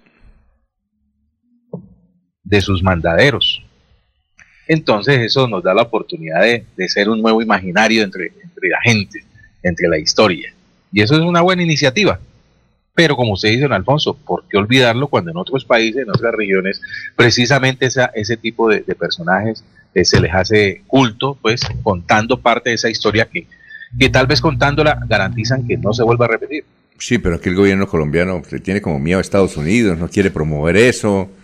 Mire, yo creo que esta, esta empresa que tiene de tour allá de- es de los hitos, porque si el osito cobra tres mil dólares es porque la, la empresa es de él, ¿no? Y tengo entendido, Jorge y oyentes, compañeros, que eh, el, el tour y las casas fueron clausuradas un tiempo por el gobierno municipal de Medellín por determinación del Estado y les volvieron a licenciar. Otra vez están en operación hace más o menos dos, dos años. Y ese es impuestos para el municipio. Seguro, Sí. pues quién sabe Sí, cómo se maneja esa parte, ¿no? Impuestos para el municipio. Si va de pronto directo al bolsillo del osito. Eh, sí, yo creo que sí. No, pero él, él paga impuestos. Yo creo que ya se reivindicó. Bueno, sí, no. Eh, otra, otra pregunta. Anoche hablando con, con- con un amigo, me decía, ¿cómo va lo de la investigación por la muerte del fiscal eh, Marcelo Pichi en Cartagena? Y yo, no, pues han hablado que se deriva tal vez muerte de, de- de las investigaciones que venía realizando, 300 órdenes de capturas, más de 100 allanamientos que ordenó, en fin, desde una mucha actividad frente a las mafias de, de Paraguay. Y no han dicho nada de Cecilia Cubas, del asesinato de Cecilia Cubas. sí, que hace como Yo, no, no han dicho nada todavía. Bueno, no demoran en decirlo. Hace 15 Cuando años. hablan de Cecilia Cubas, se incomoda un sector de la política colombiana. Oye, eh, Jorge, a propósito de eso, ayer hablaba en Estados Unidos en una entrevista que dio a un canal de televisión un señor de la DEA y dijo, mire, Entiendo que han dado dos mil millones de pesos colombianos para que dé información sobre el, muchacho. Dijo, ese muchacho debe estar muerto. Ese muchacho estar muerto. Y cogen a otro por ahí, colaborador, y lo enjuician y lo condenan. Pero muy difícil conseguir a los autores, autores intelectuales. Uno se los imagina, dice el tipo de la DEA. Pero comprobar que fueron ellos es muy difícil, además porque los sicarios actúan eh, eh, por niveles, ¿sí? Por líneas. Contratan a un muchacho y seguramente le dijeron al muchacho, vea, le vamos a pagar 5 mil dólares. 5 mil dólares son 20 millones de pesos. Le vamos a pagar 5 mil dólares por este trabajito y cuando termine le vamos a dar 10 mil dólares. Cuando termine es que cuando va por la cuota eh, del pago total, luego de muerto eh, el personaje, pues lo matan, lo matan. Sí, no le entregan, lo matan. Y pues pierden los, o entregan los 5 mil dólares y el resto no porque lo matan, para no dejar rastro. A propósito, hay una, Eliezer, eh, hay una caricatura que salió ayer en Barranquilla. Sí, usted sabe que el- los delincuentes iban era en, un, en una moto acuática. Sí. Que en inglés, yo-. ¿cómo es que se llama? Que ya, Jet tienen, que ya tienen el dato también dónde alquilaron la moto acuática, Entonces, ¿no, acuática. Jorge? Sí, Entonces- sí, claro, y el dueño de la moto ya habló también y, y hace parte de la investigación. Entonces, un- Sencillamente él prestó el servicio, Entonces, como lo un- hace cualquier turista allá en, en Cartagena. Un caricaturista de Cartagena le mandó un mensaje al alcalde de Cartagena. Favor, prohibir el parrillero en moto acuática. ¿Qué tal? Pato y mem. Y Ya, no, ya no dicen, allá vienen los de la moto, no, no, allá vienen de la jet ski. Alfonso. Oiga, eh, Jorge, pero lo increíble es como un tipo que ha enfrentado la mafia, si usted lee la historia, no solamente de Paraguay, sino de Argentina. Ayer decíamos la ciudad del Rosario. La ciudad del Rosario en Argentina, eso está lleno de mafiosos. Y hay un centro comercial y hay una boutique donde venden productos de Pablo Escobar y Morcho. Y el tipo había enfrentado eso y había enfrentado en Paraguay. Inclusive eh, el, el señor de la DEA dijo, aquí le dimos un reconocimiento porque fue capaz de desbaratar una banda de traficantes impresionante. Le dimos una condecoración. Además le pagaban mensualmente una cuota Estados Unidos al tipo. Oiga, un tipo que llega allá a un hotel modesto, porque de Camerón, si ustedes han ido a, a, Barú, eh, el hotel de Camerón, sí, muy bonito, pero no es tan elegante, es muy descubierto, porque está en una, eh, tiene su playa aparentemente privada, pero todo el mundo puede entrar. Y, y, no lleva escoltas, un tipo que no lleva escoltas, o sea, no sabe que lo van a matar. Esa es la, ese es, eh, doctor Julio, esa es la pregunta. Un tipo tan importante, además que iba a ser el próximo fiscal, estaba ya listo para ser el próximo fiscal general de, de la nación, así lo dijo la actual fiscal. Entonces, ¿cómo es posible que no tenga un, una escoltica? No tenía escolta, ¿no, doctor Julio? Yo creo, Alfonso, que fue una decisión muy personal de él, con el propósito de disfrutar sin tanta presión, sin tanta mirada, tal vez uno de los momentos trascendentes de su vida, su luna de miel, ¿no? El famoso bajo Y- perfil que llaman. Y exactamente, y creyó ingenuamente que aquí podía pasar como anónimo, Eh, pero no sabe que la mafia es un enemigo a muerte y, y- y vea cómo lo sorprendieron tristemente. Además, además la esposa contó que, que- Alfonso. que el hecho de ir a Cartagena era un, era un destino mágico. Eh, para los paraguayos, Cartagena eh, como destino sur- turístico es, eh, es ideal, porque y, eh, además que eh, fue parte de un regalo de bodas, ese viaje a Cartagena. Eh, están, está investigando de quién fue la idea de- de- del regalo, pero se recibió de muy buena manera que la luna de miel fuera en, en- en Colombia. No le vieron ningún pues re- problema a, a aceptar ese regalo y aceptar a, a Colombia como destino. Sí, Sudamérica un tiene, poco más delgado. Sudamérica tiene dos destinos turísticos de, de- de ese nivel, de ese perfil, ¿no, Jorge? Tiene Punta del Este, que es probable que ellos ya la conocieran por su cercanía, y Cartagena, ¿no? Son los referentes eh, de mar en, en, en Sudamérica. Y pues obviamente eso, eso, eso lo debió atraer a venir a Cartagena, que por lo demás es paradisíaca. ¿no? Y adicional, doctora Avellaneda, lo que ha dicho, eh, dentro de las investigaciones que, que se han revelado que llevaba el, el fiscal Pisi, eh, habla también de ataques directos a la mafia en la triple frontera. Y eso pues obviamente abre mucho más el abanico de sospechosos. Claro. Eh, el, eh, Laurencio, ¿qué iba a decir? Alfonso, se descuidó hasta la DEA, se descuidaron todos, porque es que era una persona muy importante, entonces ¿para qué estaban los satélites y todo? Fue un descuido general. Si él estaba de alguna manera eh, persiguiendo a un grupo internacional, como lo dice el doctor Julio Enrique, de, la delincuencia, pues él pensó que ahí llegaba como anónimo, pero como dijo el doctor Julio, confió, pero también los, el, Estado norteamericano, que de alguna manera lo estaba apoyando, también se descuidó porque llegar sin escoltas, sin un satélite que lo estuviera cuidando, porque la DEA, la CIA y esos organismos internacionales podrían haberle brindado el apoyo tecnológico para su seguridad, pero no ocurrió. Alfonso, creo que está William Niño, bomberos ahí tal vez, no sé si está en línea. Ah, bueno, vamos a ver si don William, no. Eh, don William, a ver si se puede comunicar con mucho, él es de Suratá fue comandante de cuerpo y como en este momento hay una tragedia que está viviendo esta parte de, del país. Oiga, doctor Julio, ayer lo recordamos porque en la historia de la noticia el, el historiador Juan Carlos nos dio a conocer de un asalto que hubo en Populares Limitada hace exactamente 25 años. Sí, Ahí claro. Enlace, usted, ¿usted recuerda ese sector, episodio? Eh, donde quedaba la, eh, la, fábrica de ropa El Roble. Ahí bajito. De, Sí, claro. sí, por mucho tiempo fue, fue como un centro comercial y ahí tenía sus bodegas y sus oficinas la empresa Populares cuando se produjo ese asalto. Hubo, hubo, muertos incluso ahí, Alfonso. ¿Usted estaba ahí trabajando? Porque como usted era el jefe no, jurídico... Eso, ah, no. eso, fue, eso fue un sábado en la mañana. Yo Ah, eh, no, no, no, no, no estaba ahí en la oficina, pero por supuesto me enteré eh, pues, casi que en el momento mismo del suceso y, y y nos, impactó con don Felipe Vega y los demás directivos de la empresa.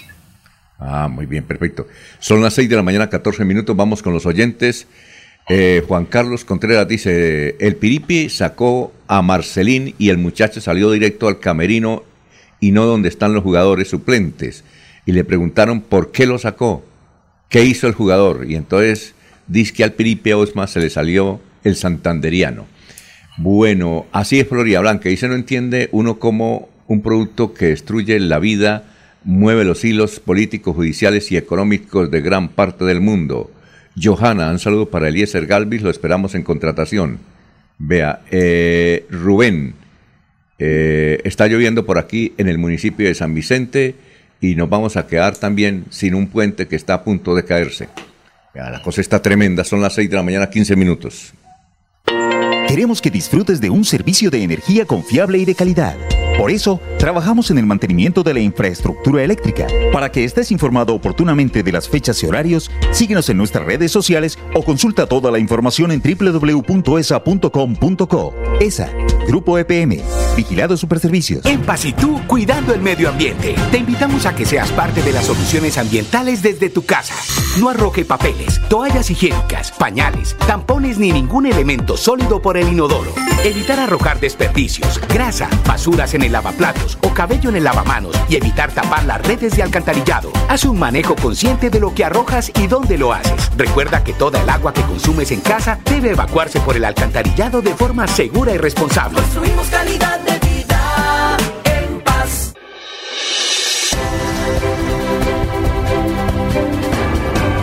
Información y análisis. Es el estilo de Últimas Noticias por Radio Melodía 1080 AM.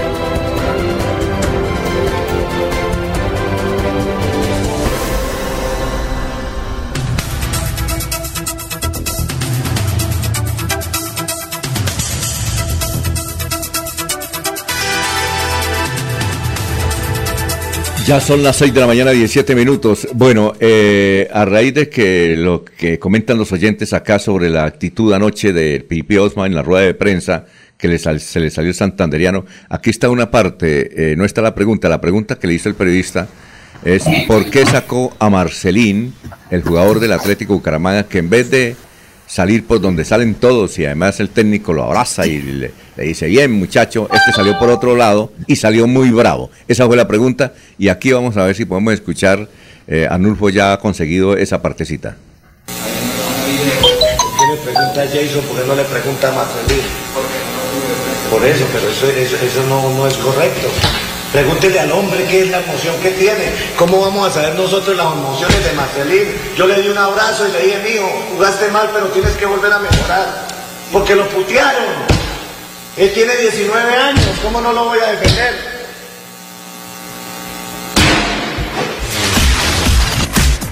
Mejor dicho, pobre mesa, ¿no? Oiga, pobre mesa. Bueno, pero es una salida de defensa del jugador. Sí, sí, Dice claro. que es un, es un chico, es un joven. Ajá. ¿Sí? Y que él tiene, tiene todo el derecho de, de reaccionar de la manera que, que puede reaccionar en un momento de acaloramiento, de salir un poco amargado por el resultado del partido, ¿cierto? A veces uno no se pone en, en- no, no se sitúa en la cancha, Alfonso. ¿sí? Ah, sí, claro. Y a veces uno es duro con el comentario con los jugadores. Sí, sí, sí, claro. En claro. ese aspecto. Y el Piripe era- y yo no sabía que era piedrero el Piripe. Oiga, ¿cómo era? no? Este, este resultó más duro que Pinto, ¿no? ¿Sí o no? Y ojalá que siga el Piripi. A mí me parece que da- hay que darle la posibilidad al Piripi que siga dirigiendo el equipo Atlético Bucaramanga. El Piripe en Ecuador, por un oyente que nos escribió desde, desde ah, una ciudad, Esmeralda, en Ecuador, nos dijo que el Piripe es muy, muy querido en Ecuador. Eso es un rey. El tipo llega allá, eh, lo quieren mucho, pero mucho, mucho el Piripe Osma. Yo no soy amigo del Piripe, apenas lo sé que es un jugador, lo conocí cuando era delgado, ahora está gordito. El Piripe Osma. Bueno, eh, noticias, Jorge, a esta hora estamos en Radio Melodía. Así es, don Alfonso, y mucha atención porque una, una noticia ambiental. Resulta que una tortuga sufrió la amputación de una de sus patas tras ser atacada en el municipio de Encino. La Policía Nacional la puso a disposición de la Corporación Autónoma Regional de Santander CAS en San Gil. Allí recibió atención médica para evitar infecciones, pero debido a su limitación quedará en un hogar de paso eh, de esta autoridad ambiental. De esa manera, la CAS también hace un llamado frente a, los ataques hacia esta especie animal que eh, por creencias eh, o por mitos eh, se le considera un alimento apetecido, pero en realidad lo que se ha colocado es en peligro el sostenimiento de la especie. Bueno, Eliezer, noticias, son las 6 y 20, estamos en Radio Melodía. Alfonso, en un fallo histórico, la Corte Constitucional legaliza el suicidio médicamente asistido. La decisión del alto tribunal fue tomada teniendo en cuenta que este mecanismo no califica como delito y que por el contrario está amparado por la Constitución política. La Corte Constitucional, a través de un fallo histórico, debido a la discusión suscitada en diferentes sectores sociales y políticos, legalizó el suicidio médicamente asistido como procedimiento permitido en Colombia para tener una muerte digna. La decisión fue tomada teniendo en cuenta una ponencia presentada por el magistrado Antonio José Lizarazo, que registró una votación de seis votos a favor y tres en contra. Al togado lo acompañaron en su tesis Diana Fajardo, Natalia Ángel, Gloria Ortiz y Alejandro Linares, quienes a través del fallo sacaron del Código Penal una prohibición que pesaba sobre los médicos al momento de asistir a personas con el deseo de morir dignamente. Eh, doctor Julio, ¿hay alguna diferencia entre esto y la eutanasia o es lo mismo?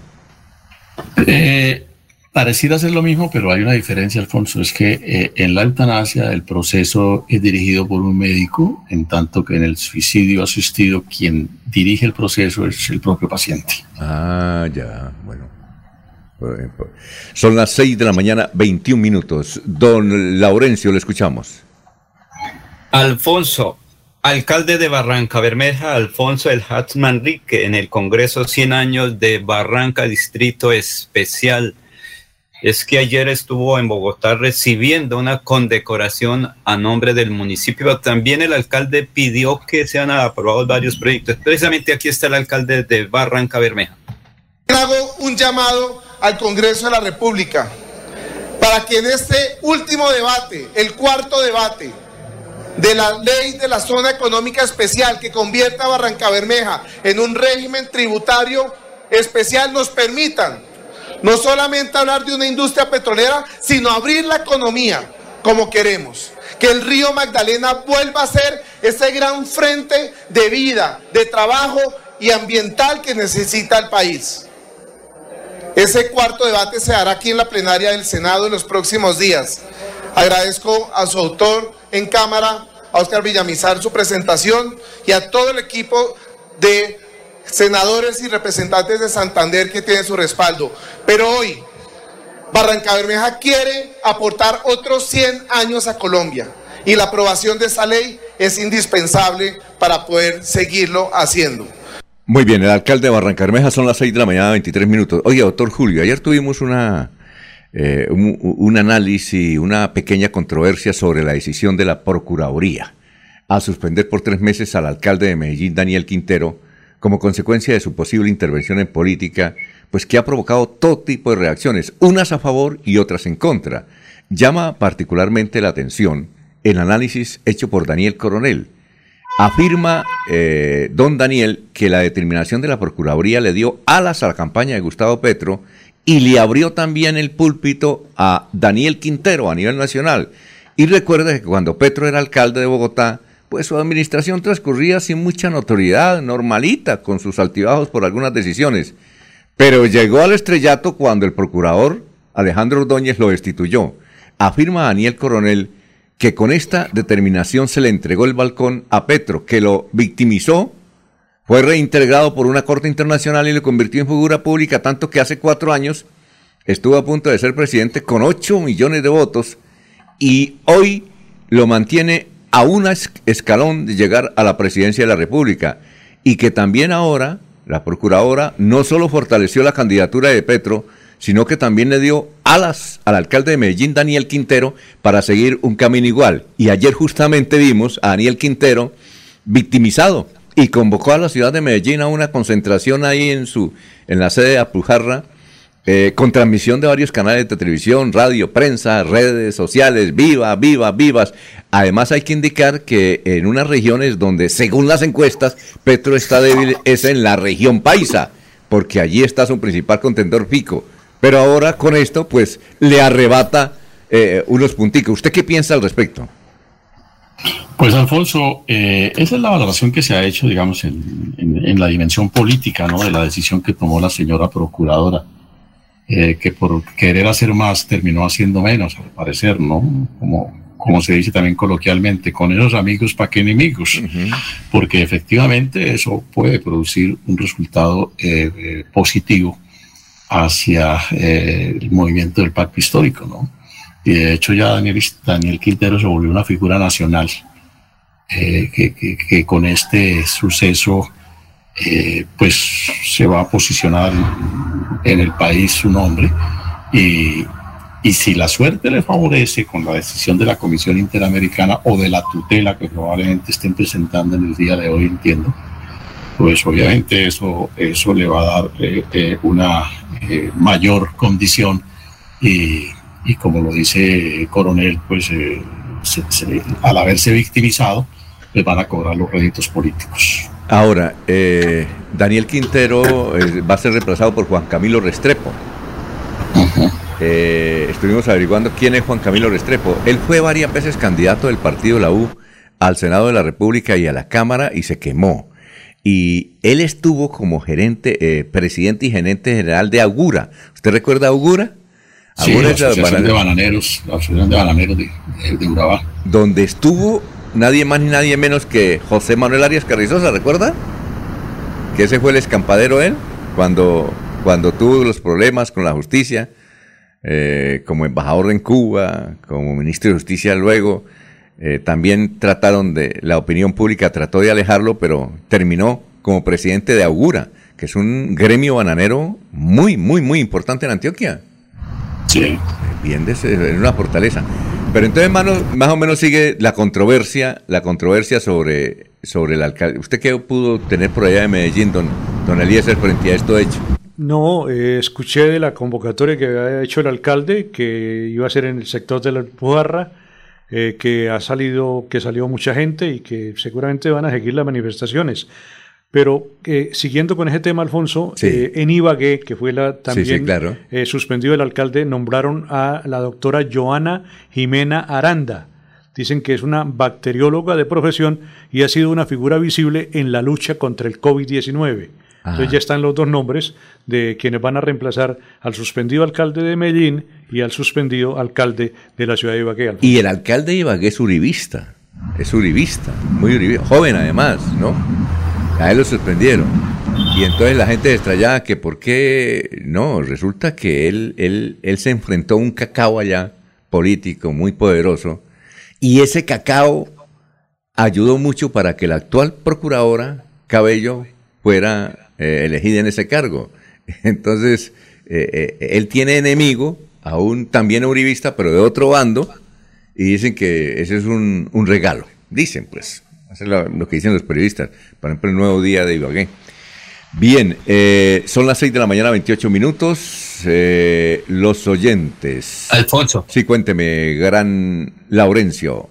Pero una pregunta para el doctor Julio Enrique. Es que el alcalde de Medellín está suspendido, no, no destituido, porque en el caso de Petro fue que nuestro vecino aquí de Santander, cuando estaba ocupando el cargo de procurador, lo destituyó. Es diferente, entiendo. No sé si la suspensión y destitución, eso es lo que garantiza el derecho internacional humanitario, la Corte Internacional que le garantizó a Petro, que fue destituido.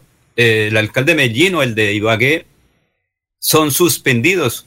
Entonces, ¿no es diferente las cosas, doctor Julio? Doctor Julio. De, de cualquier manera hay una afectación, ¿no? En el, en el discurso, en el argumento de quienes eh, se oponen jurídicamente a la medida tomada por la señora procuradora. No, no, se puede afectar el derecho político de quienes lo eligieron y el derecho político del mandatario a ejercer el cargo.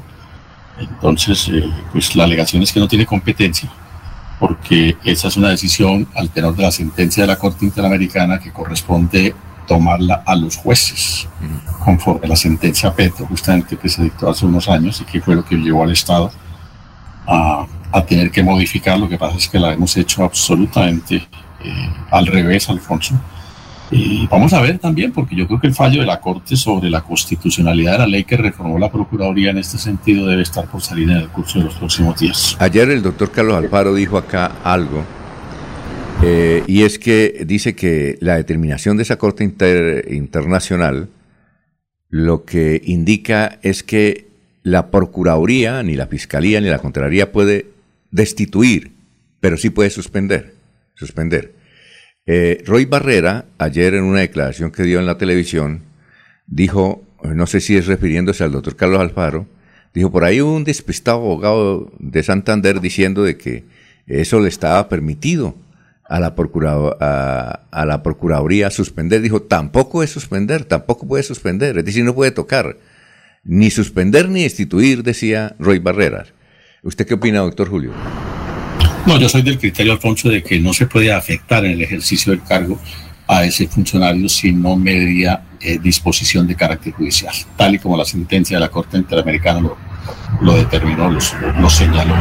Oiga, Entonces, sí, doctor, sí. Eh, a propósito de eso, eh, hay una parlamentaria que yo dije, ¿por qué esta niña que le ha ido también en, el, en la Cámara representante, representante, la niña Gubertus es, de Gubertus, yo dije eh, que fue sobresaliente, que si se hubiera lanzado el Senado había, había ganado porque logró notoriedad esta niña, la niña Cubertus. Bueno, entonces yo dije, me, me quedó ese, dije, ¿qué le pasó? Tal vez se ganó una beca o algo, algo tiene un problema familiar, pero una mujer tan notoria en el primer eh, ejercicio de llegar a la Cámara lo hizo muy bien en Alianza Verde, hacía debates y además muy respetada, tanto por la gente de la derecha como por la izquierda, muy respetada. Bueno, ya encontramos las llaves. Es que ella estaba, eh, se candidatizó para ser eh, la presidenta nacional de, la, de los derechos humanos, ¿no? De la, ¿cómo es que llama? Eh, a ver. Eh, ya, ya le, de, la, de una organización donde estaba el, el chileno Vivanco. Chileno Vivanco. Entonces ella es la nueva presidenta de esa organización a nivel mundial, donde estaba el chileno Vivanco que tiene sede Estados Unidos. Ya le voy a... a ¿Sí? El partido, el partido, se, el partido de fútbol se disfruta de acuerdo a la, a la gradería donde le haya tocado, la parte del estadio donde le haya tocado. ¿sí? Los que ven, los que están en occidental ven el partido de manera diferente a los que están en Oriental. En el caso del alcalde de Medellín, lo que, lo que han visto aquí desde la orilla del estadio que, que me tocó a mí, no, no, no tuve para poder pagar la, la sombra, soy acá en general. Está, Esto- está, está en Gorriones. Sí, exacto. Esto eh, se dice que la convocatoria del alcalde de Medellín tras la suspensión eh, no, eh, no estuvo muy buena allí en la Plaza de la Alpujarra. No estuvo tan buena que ni siquiera se ha citado a hacer una, una, nueva, ¿sí? Para el día de hoy. Quedó cancelado. Y obviamente, pues, eh, había mucho interés en ver esa concentración por, por mirar la capacidad de convocatoria que tiene hoy en día el alcalde de Medellín entre sus paisanos y parece que no estuvo pues acorde a quien se, que se jacta de decir que tiene las mayorías en la ciudad. Y segundo, eh, dentro de lo que mismo eh, el doctor Alfaro manifestó ayer, es que con la suspensión Quintero no deja de ser el alcalde de Medellín, sigue siendo el alcalde de Medellín, suspendido un tanto algunas funciones y por lo tanto pues debe comportarse como el alcalde de Medellín. No es que le hayan dado licencia, luz verde para que se vaya a hacer proselitismo político con la suspensión, debe seguir conservando los límites eh, o las, eh, dentro del comportamiento que se le da al funcionario público en lo que tiene que ver con participación política. Entonces, yo creo que las cosas no están tan, tan bonitas como las describe el periodista Coronel, que entre otras, pues también últimamente ha fungido como jefe de prensa de un sector de la política nacional. Sí, yo vi esa- esas imágenes donde había poca gente, ¿no? Había poca gente ahí. eh, eh, creo que le hicieron en, en un dron, tal vez. Tal con dron. sí. Y vimos abajo que había poquita gente. Muy bien, eh, Juanita Gubertos. El problema de, de Daniel, del problema de Daniel Coronel, Jorge, es que eh, como muchos eh, hacen en los medios política y parecen agencias de, de, eh, de movimientos políticos, ¿no? Esa es una falla efectivamente en la que puede caer el señor Coronel, pero también caen otros muchos, ¿no? No, es que me atrevo a decir la doctora Eh, Villaneda. que- Y, que y, escúchame, pero que Sí, sí. quisiera referirme lo, que va a decidir finalmente no Eh, la suerte del alcalde de Medellín no es un problema de movilizaciones o no movilizaciones. ¿sí? Lo que va a decidir, y eso es lo importante de este suceso, es el, debate jurídico, porque ahí está de por medio la suerte de la Procuraduría General de la Nación en este tema. Y está de por medio la suerte personal de la señora procuradora, porque si las decisiones le son adversas, la señora procuradora ha rayado algunos de los artículos del Código Penal. Esa es la trascendencia del debate. Ah, que ya. haya o no haya movilizaciones, pues ese es un hecho positivo, entre otras cosas, que me parece un error del pacto histórico convocarlo, porque eso le, va a producir un desgaste hasta cierto punto. ¿sí? Y distrae la campaña que el señor Petro adelanta Bueno. por el resto del país. Bueno, Juanita Gubertos eh, reemplaza a José Miguel Vivanco en Human Rights Watch. Eh, estuve averiguando, eh, a mí me critica don Ernesto Alvarado, eh, ¿cuánto es el billete, el sueldo? 10 mil dólares de base. Claro, y, ahí, y creo que puede durar, el señor Vivancuro, 28 años. Ahí está el futuro de la niña. Y viaja por todo el mundo y chévere. Bueno, eh, vamos con los oyentes. Jorge Eliezer Hernández, buenos días. Eh, mesa de trabajo, alguna información del cuento chino de la empresa Injusto y Malo, mejor conocido como Justo y Bueno. Sergio Díaz, Arisa, muy buenos días. Hoy saludando desde Chipatá. Ah, gracias por saludarnos de Chipatá. Dicen que el mejor queso del mundo, don Eliezer, se come el Chipatá. Eso me dice don Laurencio, que le gusta comer el, el- el queso reynoso a pesar de saber cómo es que lo hacen. Y saca también la cara por el queso veleño, Ah, don sí. Laurencio. E Ilma Vargas Vargas, eh, pero en esas acciones que tienen los dueños de poder de llegar a asesinar a los que piensan diferente, nadie va a salir a las manifestaciones, pero eso que lo hagan en las votaciones todos eh, en la primera y única vuelta. Son las 6 y 37.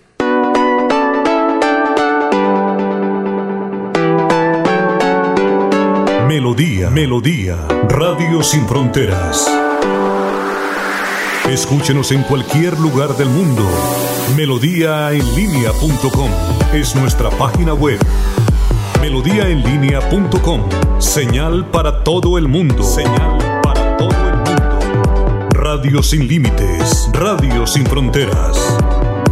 Radio Melodía, la que manda en sintonía.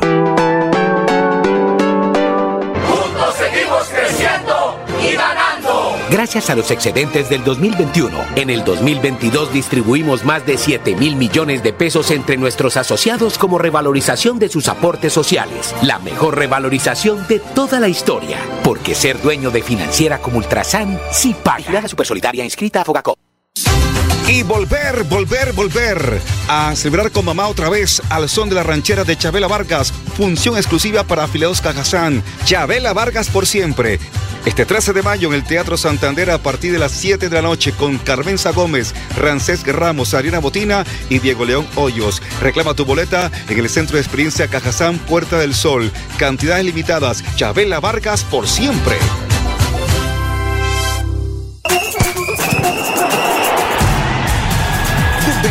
Al 30 de junio, Bucaramanga y Girón vibrarán con la sexta edición del Mundialito Incomesa. Con la sexta edición del Mundialito Incomesa. Categoría Sub-11. El evento deportivo más importante del fútbol base de Latinoamérica. 48 equipos, 5 países. Venezuela, Ecuador, Perú, Panamá y Colombia. 150 partidos, más de 900 niños en competencia. Un torneo de fútbol infantil a la altura de los mejores del mundo. No me grites, aliéntame. WhatsApp 310-289-8760. 310-289-8760. Con el aval de la Liga Santandereana de Fútbol. Apoya Inver Santander. Patrocina Incomesa.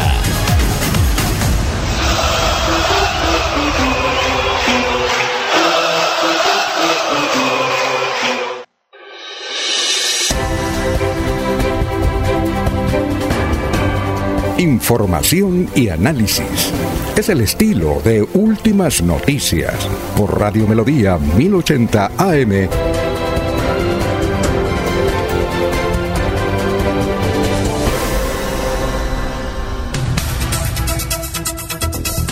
Son las 6 de la mañana, 39 minutos. Ya está Sabino Caballero, director de Melodía Línea.com. Sabino, ¿cómo está? Muy buenos días. ¿Cuáles son las tendencias de hoy? Buenos días, Alfonso. Saludamos a todos nuestros oyentes y seguidores. Temas eh, fuertes de hoy, pues prácticamente siguen siendo los mismos que han sido tendencia por estos días, pero obviamente cambian de nombre o la particularidad con que se registran en, sobre todo en las redes sociales. Paraguay había sido tendencia en la noche, una vez fue el asesinato en Colombia del fiscal Pesi, pero digamos ayer se bajó un poquito, pero hoy vuelve otra vez. Paraguay propiamente y hace referencia precisamente a este tema y el debate también que ha surgido de todo el seguimiento que se le hizo al fiscal para dar con el paradero aquí en Colombia y de manera particular en Cartagena donde fue asesinado. Y hay muchos eh, informes eh, de medios internacionales también sobre el tema que ya se han unido pues en el tema, en el análisis respectivo de qué es lo que está sucediendo, porque esto deja claro que tiene el sello, dicen algunos, de la mafia organizada internacional. Y además empiezan a reflexionar sobre eh, el análisis que se tiene que hacer sobre ese triángulo entre Paraguay, incluso Uruguay y Brasil, en lo que está sucediendo con el tema del narcotráfico. Fíjense que muchas veces eh, se nos señala a los colombianos y a Colombia de manera particular sobre el tema del narcotráfico, pero se pasa a segundo plano lo que sucede en otras regiones. Y esto lo que hace es destapar una situación internacional de este tema de mafias, de narcotráfico, dinero ilegal y obviamente asesinatos. Esperemos entonces a ver qué más se adelantan en las respectivas investigaciones, pero también se da claridad de que el seguimiento y todo tiene que ver con cuentas desde Paraguay.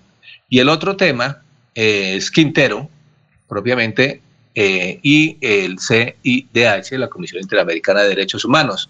Quintero, por el alcalde Daniel Quintero, eh, ante ya la decisión que se ha tomado por parte de la Procuraduría y ya por parte también del presidente Iván Duque de nombrar a su reemplazo en estos tres meses, que sería Juan Camilo Restrepo. Continúan obviamente los, la, polémica en el sentido de hasta dónde se violan los convenios que se tenía o lo que debía cumplir Colombia en el tema de la, de la Comisión Interamericana de Derechos Humanos. Pero lo cierto también es que incluso algunos medios nacionales han registrado que la decisión que toma la Procuraduría no convence realmente a nadie en el sentido de cuál es el argumento real para suspender del cargo. Si fue el último en el que dijo el cambio es, es en primera, pues realmente ese argumento no tiene validez, advierten pues los medios nacionales. Y queda la inquietud, ¿qué va a pasar entonces en estos tres meses? ¿Qué decisiones se va a tomar por parte del alcalde Juan Camilo Restrepo? Eso es lo otro pues que viene entonces a colación. ¿Qué irá a pasar? ¿Qué decisiones irán a tomar, a tomar si son contrarias o no que tanto a las determinaciones que ya había tomado el alcalde Daniel Quintero? Y a los tres meses que vuelva el alcalde, otra vez a retomar. ¿Recuerdan ustedes la situación aquí en Bucaramanga cuando suspendían al alcalde? Sí, claro. Eh, Rodolfo Hernández, que mm. lo suspendían, entonces luego él pasaba una tutela y entonces le aceptaban la tutela, entonces volvía pero mientras eso ya había intentado llegar, creo que era Germán Torres Prieto. Sí, claro. Unos días, un caos que se armó, eso fue una locura. Nada raro que suceda algo así por estos días también en Medellín. Ah, bueno. Eh, Sabino, muchas gracias, ¿no? Muy amable, muy gentil.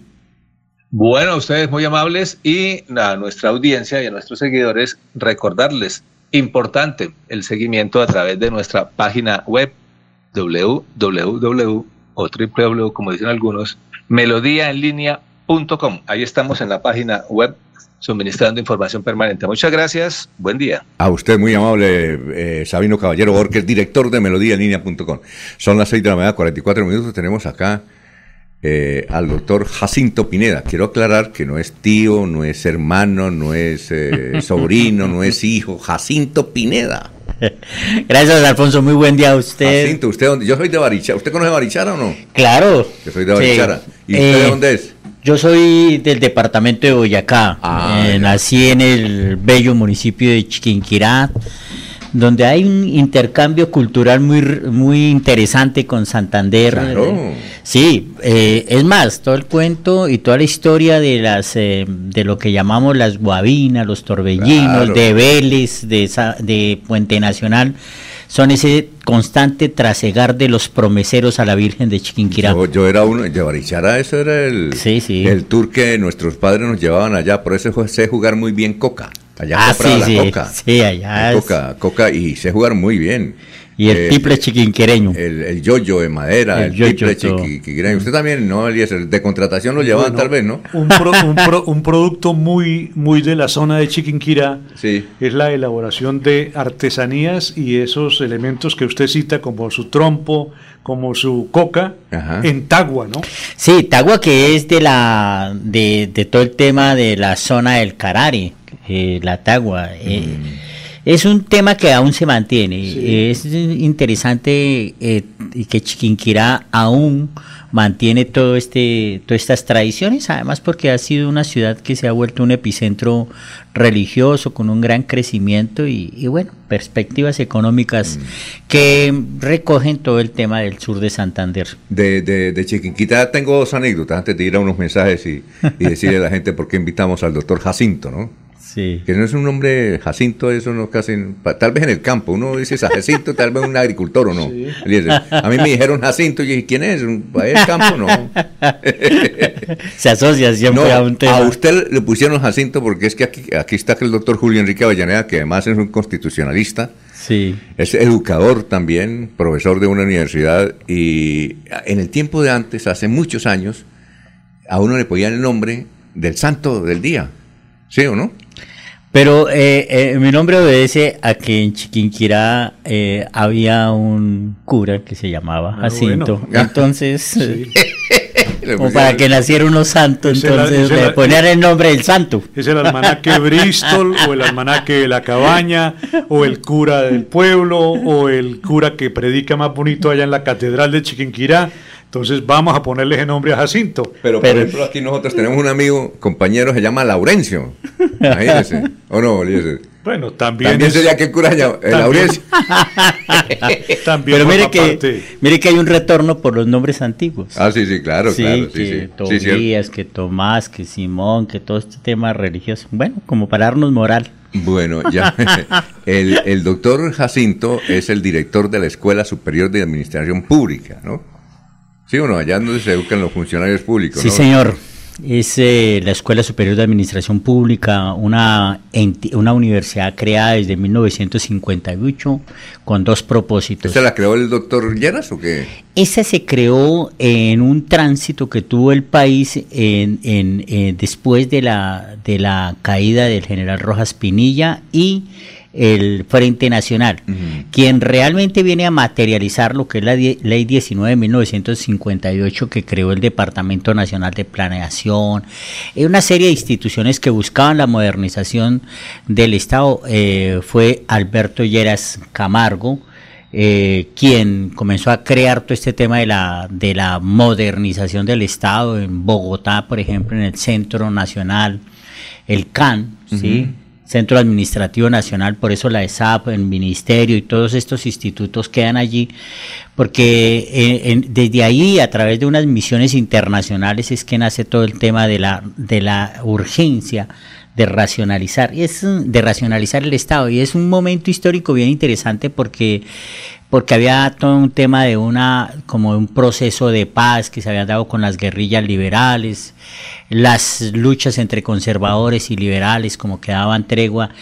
Y bueno, hay que ser sinceros, son todos esos momentos que hemos vivido en este país donde pretendemos y hemos soñado abrazar la paz, pero ha sido un tema muy complejo. Vamos a una pausita y, seguimos hablando con el doctor Jacinto. ¿Lo conocía, doctor Julio? ¿Usted que es de universidad? ¿Conocía al doctor Jacinto o no?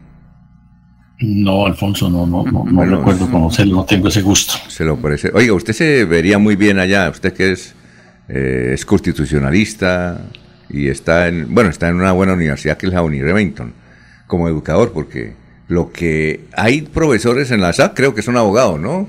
No, nosotros eh, el tema tenemos toda una diversidad. La administración pública es una disciplina multi.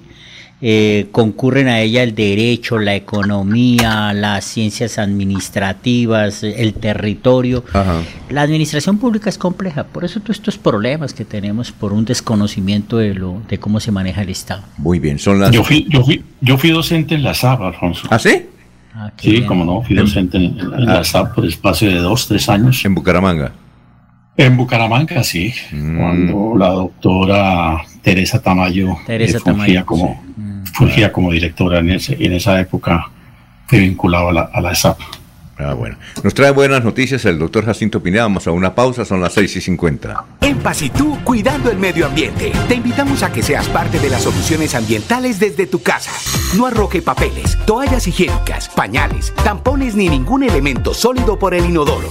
Evitar arrojar desperdicios, grasa, basuras en el lavaplatos o cabello en el lavamanos y evitar tapar las redes de alcantarillado. Haz un manejo consciente de lo que arrojas y dónde lo haces. Recuerda que toda el agua que consumes en casa debe evacuarse por el alcantarillado de forma segura y responsable. Construimos calidad de vida en paz.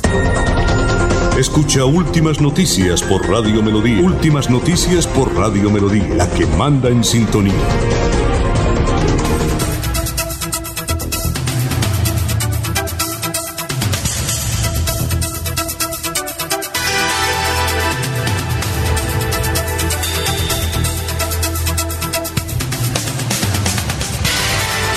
Bueno, doctor Jacinto Pineda, son las 6 y 50. ¿Qué, qué buenas noticias trae para los santanderianos? Bueno, eh, fundamentalmente lo que nosotros queremos dar a, a conocer es la gratuidad en la que estamos abordando todo el tema de nuestros programas. Lo que mm, estamos. ¿Que son carreras profesionales o no? Son carreras profesionales. Nosotros tenemos el programa de Administración Pública Territorial, un programa de 10 semestres y un programa acreditado de alta calidad. Es, una, es un programa que busca fortalecer y formar eh, ciudadanos que, que manejen todo el tema del Estado, pero también, además del Estado, que, que asuman ese papel también como ciudadanos frente al tema del Estado. Por eso convocamos a juntas de acción comunal, convocamos a organizaciones sociales, eh, a toda una cantidad de sectores que, tienen que ver con el manejo del Estado para que eh, realicen y, y- estudien en la SAP. La institución como tal tiene este programa acreditado de alta calidad, que es fundamental insistir y reiterar este tema, en las ciudades de Bucaramanga, Oiva, San Gil, Puente Nacional, Cimitarra, Málaga y Barranca Bermeja, donde se puede estudiar este programa de manera gratuita. Esta gratuidad comprende todos los, eh, los aspirantes que estén en el estrato 1, 2 y 3 en consonancia con las directrices del gobierno nacional y lo que queremos es llegar a todos estos eh, jóvenes que, que buscan la profesionalización.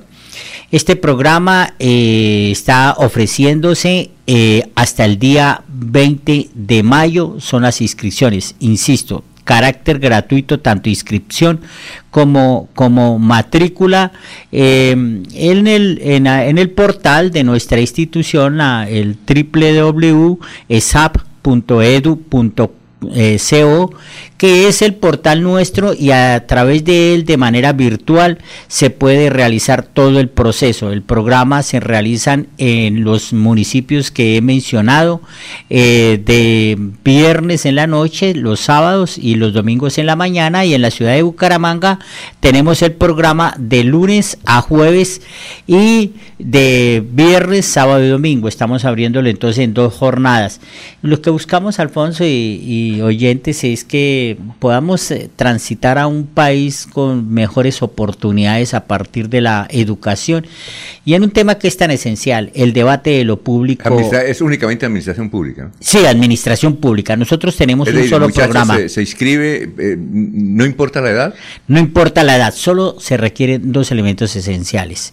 El primero es que sea bachiller y el segundo es que tenga el examen del IFES. Del IFES, Sí, también estamos ofreciendo una maestría en administración pública en la ciudad de Bucaramanga. ¿También al gratín o no? Esa sí no es el gratín. Esa sí toca pagarla. Sin embargo, quiero comentarle lo siguiente. Em, las víctimas, en virtud de la ley 1448, eh, tienen gratuidad para los programas de maestría y las juntas de acción comunal, alcaldes, concejales, eh, fundamentalmente ellos eh, hacen parte del, del 50% de descuento sobre las maestrías o especializaciones. Las víctimas, las víctimas. Las víctimas. Las víctimas es gratuito. Es gratis. Sí. Y concejales. Eh, ¿Víctimas de qué? De, Eh, eh, nosotros tenemos en virtud de la 1448 un registro único de víctimas que lleva el gobierno nacional. Ajá. Todos los que hacen parte de, de ese registro tienen derecho a, a la gratuidad. Eh, Este es las víctimas en Colombia es eh, una estadística que se lleva de aquellos que han sido afectados por el conflicto armado en Ah. Colombia desde 1958 y que eh, hacen parte de un registro donde Esos- están como 10 millones de personas. Una Eso y eso es gratis, ¿no? eso es gratuito. Y para los- Solamente con eso le... con eso, eso. nomás, con el solo registro que les que les da el gobierno nacional, Y el con eso, y el IFES. eh, pero el Pero IFES para, por- para, la, para la maestría, me refiero a la maestría, para- la maestría es gratis. Para la maestría, pero no necesita puntaje en el IFES. No, no, no, nada. Oiga, Jorge, ¿tiene alguna pregunta? Usted que veo que, lo, que, a, Sí, que a usted sí, le no, sirve, a usted lo sirve. tema de que está hablando de oportunidades para quienes hacen parte del Censo Nacional Único de Víctimas.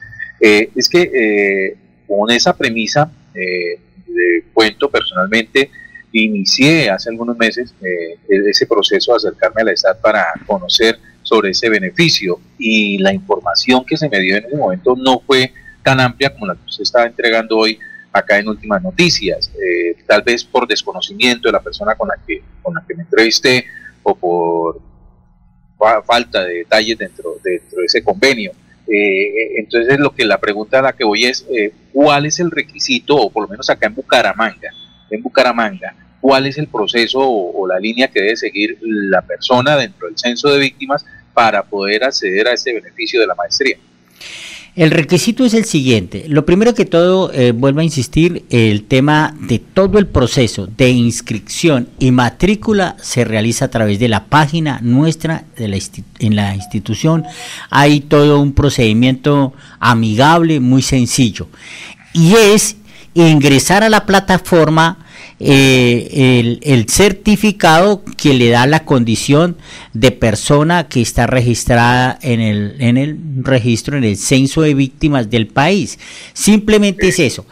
Para las maestrías se hace una prueba. Las seis primeros, los seis primeros puntajes dentro de las víctimas entran de carácter gratuito. Gratuito es eh, toda la carrera, los, los, los, cuatro semestres que componen la maestría, bajo un elemento que es central, y es que hay un promedio que se debe mantener, y es un requisito académico que dentro de la autonomía universitaria, en nuestro caso, es un promedio de cuatro en, en cada semestre. A ver, Eliezer. Perfecto. Eh, perdón, y esto para cualquier maestría, ¿verdad? Esto para dos maestrías que nosotros tenemos en, en Colombia.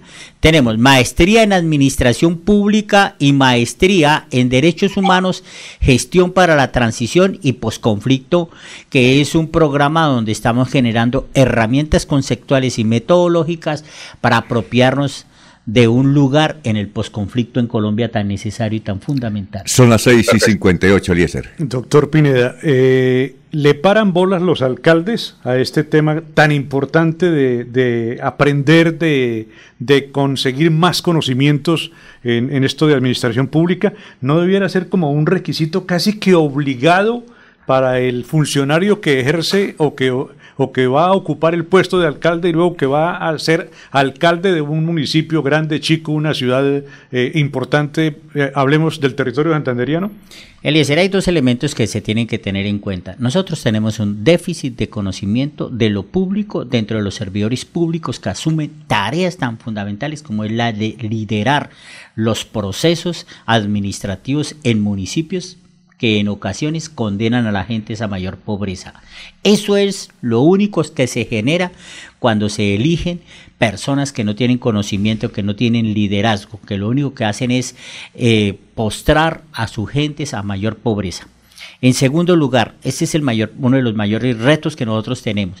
En segundo lugar, hay un tema de la democracia y es que no se pueden generar requisitos, porque generar requisitos para algunos empleos de este carácter eh, de educación generaría un obstáculo que no está dentro de nuestro sistema democrático en Colombia. Por eso en Colombia para ser alcalde no se necesita ningún nivel educativo. Y por eso se deja este proceso de selección al ciudadano, que sea el ciudadano el que sea. Y yo creo, Eliezer, que, eh, que la preocupación suya y la de todos, y, eh, es un vacío que hay de conocimiento, y ¿saben dónde es mayor problema que nosotros tenemos? En los concejales. Los concejales los estamos formando, nosotros estamos haciendo capacitaciones diarias, porque en ocasiones su propia ingenuidad en el problema de los públicos los hace verse inmersos en problemas jurídicos. Y hay alcaldes, ahora usted mismo señalaba eso, y es como este problema de alcaldes inmersos en problemas jurídicos, disciplinarios administrativos de cualquier índole, lo único que le generan es un desgaste a la democracia porque ni pueden gobernar, ni pueden hacer lo que dijeron por estar defendiéndose. Muy bien, a ver, eh, Laurencio o el doctor Julio tiene alguna inquietud para Jacinto Pineda. Laurencio, el señor Laurencio. Pineda, señor Pineda, los actuales alcaldes sí están, digamos, en esa capacitación porque dicen, bueno, nos vamos para Bucaramanga y entonces se van de vacaciones, les dicen allá en los pueblos, pero sí están recibiendo esa capacitación o la están aceptando porque muchos alcaldes tienen como profesión ser alcaldes cada cuatro años. Bueno, eh, vuelvo a insistir, este es el reto. Nosotros lo que estamos generando son los espacios y por eso nosotros como ESAP estamos llegando al territorio. Mire, este eh, semestre vamos a abrir en la ciudad de Puente Nacional y vamos a abrir en la ciudad de Cimitarra. Estamos llegando a Málaga, estamos llegando al sur del Bolívar, a Santa Rosa, estamos llegando a Barranca Bermeja, estamos en Oiva, estamos en San Gil y estamos llegando al territorio porque es que es muy complejo a veces hacerle entender a los servidores públicos de todos los niveles que lo, que lo público no es cualquier chiste, no es tomar decisiones porque me parecen, sino hay que tomar decisiones racionalizadas, con conocimiento. Y este es un problema que nos vuelve en un desgaste en esta democracia eh, por la ocurrencia de tanto hecho que se ve inmerso en problemas jurídicos. Es un desgaste para nosotros. Muy bien. Eh, ¿Tiene, doctor Julio, alguna pregunta para el doctor Jacinto? Eh, no, Alfonso, sal- saludar al doctor Jacinto, felicitar a la ESA, pero tal vez hacer una, eh, complementar alguna de las apreciaciones que él formula a propósito de la inquietud de, de Eliezer. Cuando los funcionarios son de naturaleza política, eh, las calidades no pueden ser tan, tan exigentes porque se restringiría, como él lo anota, el derecho a la participación política. Por eso, para ser presidente de la República, senador, representante, gobernador, alcalde, diputado, concejal, no hay mayores condiciones de idoneidad, de aptitud, de calificación profesional. Desde luego, para el ejercicio de cargos administrativos de naturaleza técnica, sí se precisa que el funcionario tenga unas eh, condiciones y es ahí donde la SAP también cumple una gran e importante labor en la capacitación de los funcionarios públicos que cumplen labores eminentemente técnicas o administrativas. Exacto. Gracias, doctor. No, sí, lo que usted comenta, eh, nosotros también estamos trabajando ese tema, eh, eh, a pesar de todas las críticas que se hagan alrededor del, de la vinculación del personal al Estado, eh, eh, considero que, que en los últimos tres mandatos constitucionales los presidentes han asumido esta tarea como un, un tema fundamental para ellos y es ir abriendo espacio a que sea a través del mérito que se ingrese eh, al Estado. Eh, uno de los grandes problemas que nosotros traemos en el país, eso es innegable, es el clientelismo. Ese clientelismo cuando se apodera de los de los de las instituciones del Estado, lo único que hacen es hacer que las instituciones no obedezcan al interés general, sino que terminen siendo la expresión de un grupo político y eso no es posible, eso nos afecta como todo. Por eso la importancia de la carrera administrativa en medio de la visión que se tenga de ella, pero eh, hemos avanzado en eso. Nosotros como ESAP estamos haciendo los concursos para los municipios de quinta y sexta categoría para que quienes ingresen allí sean profesionales, como usted lo menciona, doctor, que tengan eh, las calidades académicas y la experiencia para que puedan desempeñar un cargo que dignifique y más que dignifique, que le genere bienestar a la población colombiana. Le, lo, des- lo despido, doctor Jacinto Pineda, eh, rector de la ESAF, con esta anécdota de Chiquinquirá. 2011, más o menos 2012, eh, aprovechando que se podía ir a Islas Margaritas, pues nos fuimos con la familia a Islas Margaritas y allá en Polamar, que es la capital, me encontré con un muchacho, usted, ah, usted de Bucaramanga, yo soy de Bucaramanga. No, yo soy de Chiquinquirá, que raquera, tal. Hermano, es un político muy importante allá, ya está. Entonces dije, entre comillas, un charlatán ahí. Y el tipo nos invitaba a que venga y yo sacándole el cuerpo, y sacándole el cuerpo. Y, y le dije a mi esposa, le dije, ah, un charlatán ahí, uno cuando baja el alcalde me pone a, a, fa- a falorear. Eh, no, ese man no, ese man no, mejor no, no le atendamos nada. Sí, y listo.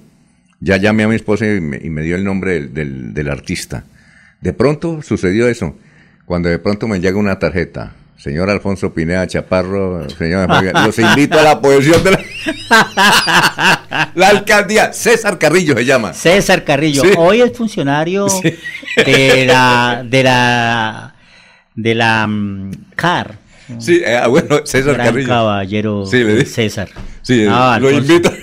Personaje los No, pues qué. no. Bueno, muchas gracias. Gracias, amable. Alfonso, gracias a ustedes, muy amables, de verdad. Invitarlos a que hagan parte de este camino que es la educación en Colombia a través de la Escuela Superior de Administración Pública. Muchas gracias, Santander. ¿Iba a decir algo, Eliezer? No, señor. bueno, quedó estupefacto. Son las 7 de la mañana, 6 minutos. Aquí Bucaramanga, la bella capital de Santander.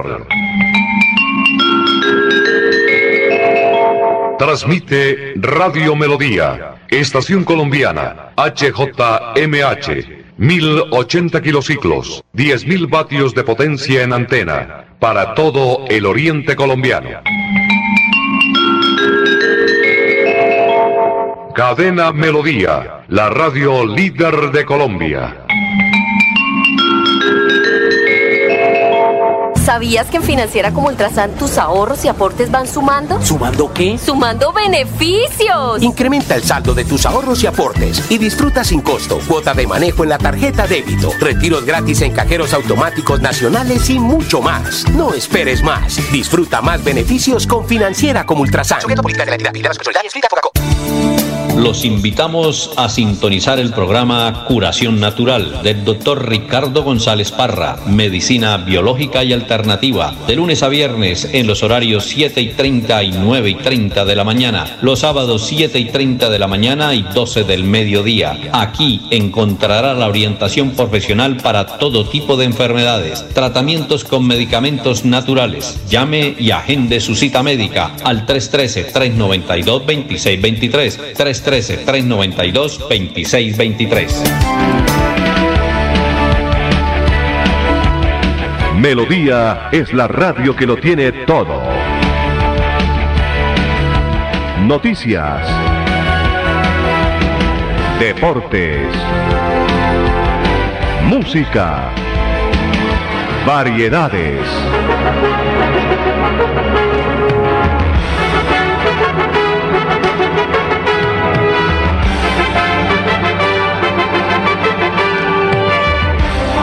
Melodía La Grande.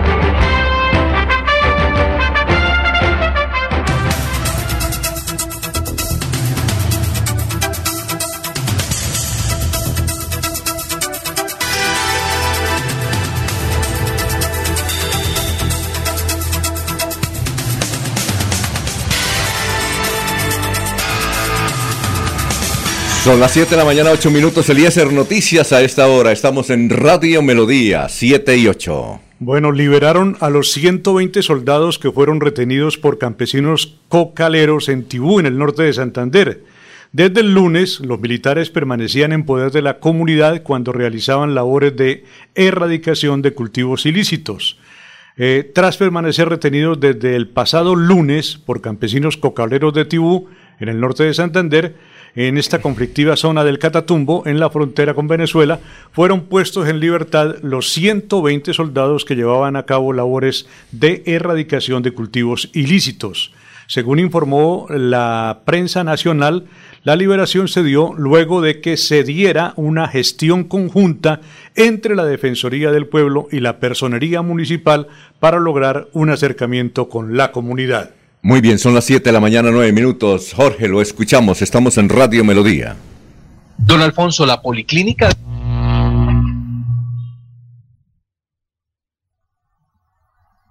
Bueno, eh, ya viene eh, Elda de Prailla, nos pregunta, ¿cómo se llama la aplicación de la emisora para descargarla? Anulfo, ¿Radio Melodía? ¿Sí? ¿O como Melodía, en línea? Me, ¿Cómo, Jorge? ¿Melodía Bucaramanga? Sí, Radio Melodía Bucaramanga. Ah, sí, Radio Melodía Bucaramanga. ¿Es así, cierto? Señores, ahí en todas las, ah, bueno. las tiendas virtuales. Y es gratis, es y gratis. y es gratis. ¿Me la pueden mandar por el WhatsApp aquí para los oyentes que se están pidiendo? Eh, Ok. Bueno, don Laurencio. No, lo- sigue, ah, se Jorge. sigue, sí, sigue, Jorge. Jorge. Siga, Jorge. Tranquilo, don Alfonso. Repetimos, la Policlínica de Barranca Bermeja fue el nuevo escenario de protestas por parte de pensionados de Ecopetrol, quienes exigieron mejor atención médica y rechazaron algunos inconvenientes con la presentación del servicio de salud. Los grupos de jubilados exigió tomar cartas en el asunto, pues aseguran que el sistema de salud que les ofrece la estatal petrolera ha, de- ha desmejorado y que a raíz de estas incomodidades quieren ofrecerles un plan de complementario como el que sí, como el que sí habría agilidad en los trámites. Eh, de acuerdo con algunas de las voces, se han tenido marchitamiento y Ecopetrol ha- ha- han surgido las largas filas para solicitar citas con especialistas. Eh, los medicamentos se entregan por partes y vienen en un proceso de mejoramiento a la solución de los que los trabajadores tengan dentro de su plan de medicina prepagada. Sobre las protestas que fueron eh, intervenidas por la policía de Barranca Bermeja, Ecopetrol rechazó los cuestionamientos al sistema de salud y al personal médico, para lo cual comunicó que uno de estos es considerado como el- los mejores del país. Bueno, don Laurencio, lo escuchamos. Son las 7 de la mañana, 11 minutos. 7 y 11. Operativos de la policía en el área metropolitana de Bucaramanga. Alcalde de Florida Blanca, Miguel Ángel Moreno Suárez. Es que como la gente dice que no hacen nada, que si no hay denuncia, pues no hay operativos. Pero mire qué dice el alcalde de Florida Blanca, Miguel Moreno la fuerza o digamos que el ejercicio de la judicatura tiene que ser muy importante a la hora de legalizar estas capturas, a la hora de imputar los cargos por parte de la Fiscalía General de la Nación y de imponer las medidas de aseguramiento que estamos esperando todos los habitantes del área metropolitana se le imponga a estos seis sujetos, porque no pueden quedar solamente capturados, legalizados sus capturas, imputados los cargos y que vayan a salir a delinquir nuevamente al otro día, porque aquí estamos demostrando que con acciones reales nuestra Policía Nacional, al general Bernal, que es quien se merece junto con toda la Policía Nacional aquí los aplausos por ese trabajo tan importante que realizó, no puede quedarse mitigado, no puede quedarse, digamos, de alguna manera menoscabado por el hecho de que no se vayan a imponer medidas de aseguramiento. Estas son las actuaciones que se realizan desde los diferentes municipios del área metropolitana y también hoy compartiéndole a todos los periodistas lo que se estaba realizando en el área metropolitana desde las 8 de la mañana en Junta del Área, un trabajo que veníamos realizando desde los últimos meses. Hoy se hizo la declaratoria de hecho metropolitano del hecho de seguridad y convivencia ciudadana que va a seguir articulando ese trabajo que venimos realizando los alcaldes del área para que todo el que cometa un crimen en el área tenga que pagarlo aquí en nuestro país y tenga que pagarlo con todo el peso de la ley. Por eso, general y a toda la comunidad, la tranquilidad de que seguimos nosotros con los pantalones bien puestos como autoridades locales y que la Policía Nacional está haciendo un excelente trabajo y por eso los fortalecimientos en más capacidad de fuerza con becas que se hacen desde la alcaldía, en más capacidad, en más capacidades operativas que se hacen desde los fondos de seguridad para que se fortalezca cada vez más la seguridad y la convivencia ciudadana en el área metropolitana. Muchas gracias. En Paz y tú, cuidando el medio ambiente. Te invitamos a que seas parte de las soluciones ambientales desde tu casa. No arroje papeles, toallas higiénicas, pañales, tampones ni ningún elemento sólido por el inodoro. Evitar arrojar desperdicios, grasa, basuras en el lavaplatos o cabello en el lavamanos y evitar tapar las redes de alcantarillado. Haz un manejo consciente de lo que arrojas y dónde lo haces. Recuerda que toda el agua que consumes en casa debe evacuarse por el alcantarillado de forma segura y responsable. Construimos calidad de vida Hay más noticias. Muchas noticias, muchas noticias en Melodía 1080 AM. Soel Caballero está en Últimas Noticias de Radio Melodía 1080 AM. Buenos días, Alfonso, para usted, para los compañeros, igualmente para todos los oyentes, estudiantes de colegios oficiales de Barranca Bermeja se mantienen en paro desde hace 15 días, pese a que se han establecido diálogos con la administración distrital, no se ha logrado aún acuerdo que permita levantar la toma estudiantil. En las próximas horas se retomarán las mesas de diálogo en torno a dos puntos, como son el programa de alimentación escolar PAE y el transporte escolar con el fin de llegar a un acuerdo que permita el retorno a las aulas desde el próximo lunes. Por otra parte, el gobierno distrital comprometido con la salud humana y el medio ambiente, instaló en el distrito, con recursos del Ministerio de Medio Ambiente y la Corporación Autónoma de Santander, dos plantas de monitoreo que aportarán datos reales de los niveles de contaminación y así identificar los contaminantes del aire provenientes de la industria, el transporte, incluso de sustancias químicas volátiles. Noticias con las que amanece el distrito. Continúen compañeros en estudios en últimas noticias de Melodía 1080 AM. Ya son las 7 de la mañana, 15 minutos. Eh, el Tribunal de Cundinamarca, doctor Julio, el Tribunal de Cundinamarca admitió tutela que solicita reconteo de votos. En la tutela presentada por Bernardo Henao Jaramillo, Sebastián Moreno Hernández y Cristian Padilla Díaz, se argumentó que en el preconteo y en el escrutinio hubo vulneración de los derechos fundamentales de elegir y ser elegido a ejercer la participación en la conformación, ejercicio y control del poder político. Ahora, este preconteo mm, significa que las cosas van a cambiar. ¿Usted, doctor Julio Enrique, entiende la información en el sentido de que con una tutela habrá que hacer prácticamente nuevos escrutinios? Lo primero que habría que determinar, Alfonso, cuál es el derecho que el ciudadano accionante eh, invoca como, como vulnerado o desconocido, ¿no? Porque de ahí depende la suerte de la tutela, la, la suerte inicial, si se admite o no la acción correspondiente. ¿no? Entonces habría que eh, conocer un tanto eh, cuál es la, la, argumentación respecto del derecho que él estima se le ha vulnerado o se le ha desconocido, porque recordemos que la tutela es una acción para la defensa de los derechos individuales. Bueno, y, por ejemplo, eh, esto puede cambiar si es a nivel general, porque leyendo aquí la noticia que publica a esta hora, la acaba de publicar el espectador, dice que es a nivel total, tanto Cámara como Senado. Entonces, eso o eso va al Consejo de Estado, doctor. Pues Alfonso, pensaría que en el caso, en los departamentos en donde ya se entregó, como el caso de Santander, porque quedó en firme el acto administrativo de escrutinio y el acto por el cual se otorgaron las credenciales, pensaría que el procedimiento en principio es la demanda ante la vía contenciosa, porque la tutela es un mecanismo subsidiario. Sí, claro. El mecanismo principal es la demanda de la justicia contenciosa. Ese puede ser un, factor, puede ser un factor que lleve a desestimar la, la demanda, ¿no? Y en el caso del escrutinio del Senado de la República, es que yo creo que, el, que ese escrutinio no ha terminado, Alfonso. Me parece que la, la registraduría no ha hecho todavía declaración formal oficial ni entrega de credenciales de quienes tienen la condición de senadores. Muy bien. Son las 7 de la mañana, 17 minutos. También hay otra información y es que Petro, que nos parece curioso, Petro acaba de rechazar el apoyo del grupo del alcalde Ospina de Cali. ¿Sí?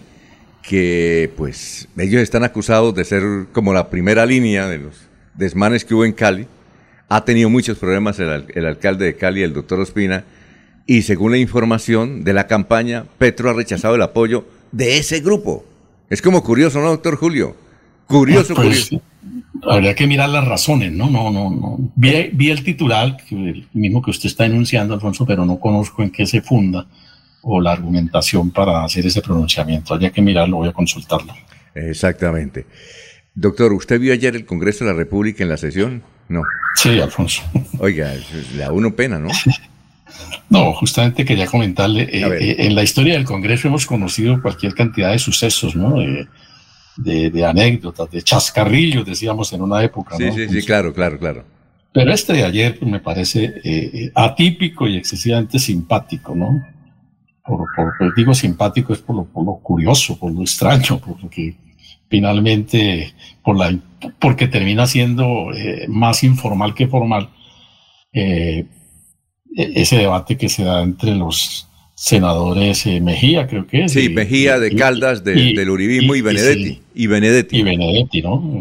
Yo, yo, la verdad no tengo sí fresca en la memoria, por lo menos reciente, sí eh, un debate tan, tan personalizado en términos tan... No, y groseros. Eh, puntualmente agresivos, ¿no? Groseros. puntualmente agresivos, sí. Yo iba a pasar una parte, pero no, aquí es muy grosero, para la, nuestra opinión, muy grosero, hijo de puta. Morcho, en, en el recinto sagrado del Congreso, ¿sí? Hablando esas vulgaridades, sobre todo del señor Benedetti, ¿no? Y, le cuento, doctor, si ellos están cerquita, se dan. Se ¿no? Yo creo que... Probablemente hubiese podido generar alguna reacción violenta de parte del señor Mejía, que entiendo que que es una persona de temperamentos agresivos y fuertes. Eh, pero bueno, extraño. como, como, eh, anotaba alguien ayer, no pasa nada porque parece que Mejía no entendió. Eso, eso no tiene, no tiene sanción, es decir, eso no, eso pasa así. Disciplinaria, disciplinaria puede haber, Alfonso, la, la, mesa directiva de la corporación, según la ley quinta, puede tomar medidas disciplinarias cuando consideran que eh, se ha actuado por fuera, digamos, de ciertos cánones de respeto a sus, eh, compañeros de, a sus compañeros de Congreso. Pero todas esas palabras, todas esas palabras, Jorge, cogen mucha más fuerza, más cuerpo, más volumen cuando se cita el recinto como lo cita Alfonso, el recinto sagrado, ¿sí? Sí, claro. Guarden, guarden intestinos para el próximo Congreso, porque ahí tampoco es que haya muchas lumbreras. ¿Ah? No. Guarden intestinos para el próximo Congreso. Claro que le el que llega el 20 de julio. Lástima que terminara este congreso que las tiene tantas, Jorge, ¿no? Oiga, pero eh, eh, no, es que son todos los congresos. Yo he visto los debates en el Congreso argentino, ¿no? Eso se votan vasos de agua. Esos, esos sí se pelean, se, se votan objetos. Eh, ayer en la sesión que hubo la, de la Asamblea de Paraguay, peor que nosotros, ¿no? Hay una, una, una que, una parlamentaria, una diputada diciendo que que el señor fiscal lo mató fue eh, la amante que tenía, así de frente, y daba el nombre. No, no, no, no. No, no, terrible, terrible. En el Congreso colombiano recuerde que hubo uno que llevó gatos a- para que acabara con las ratas. Moreno de se Caro. Moreno, otro se sí. bajó los pantalones. Sí. Hubo muertos, ha habido muertos, ¿no? Ha habido muertos en el curso de los debates.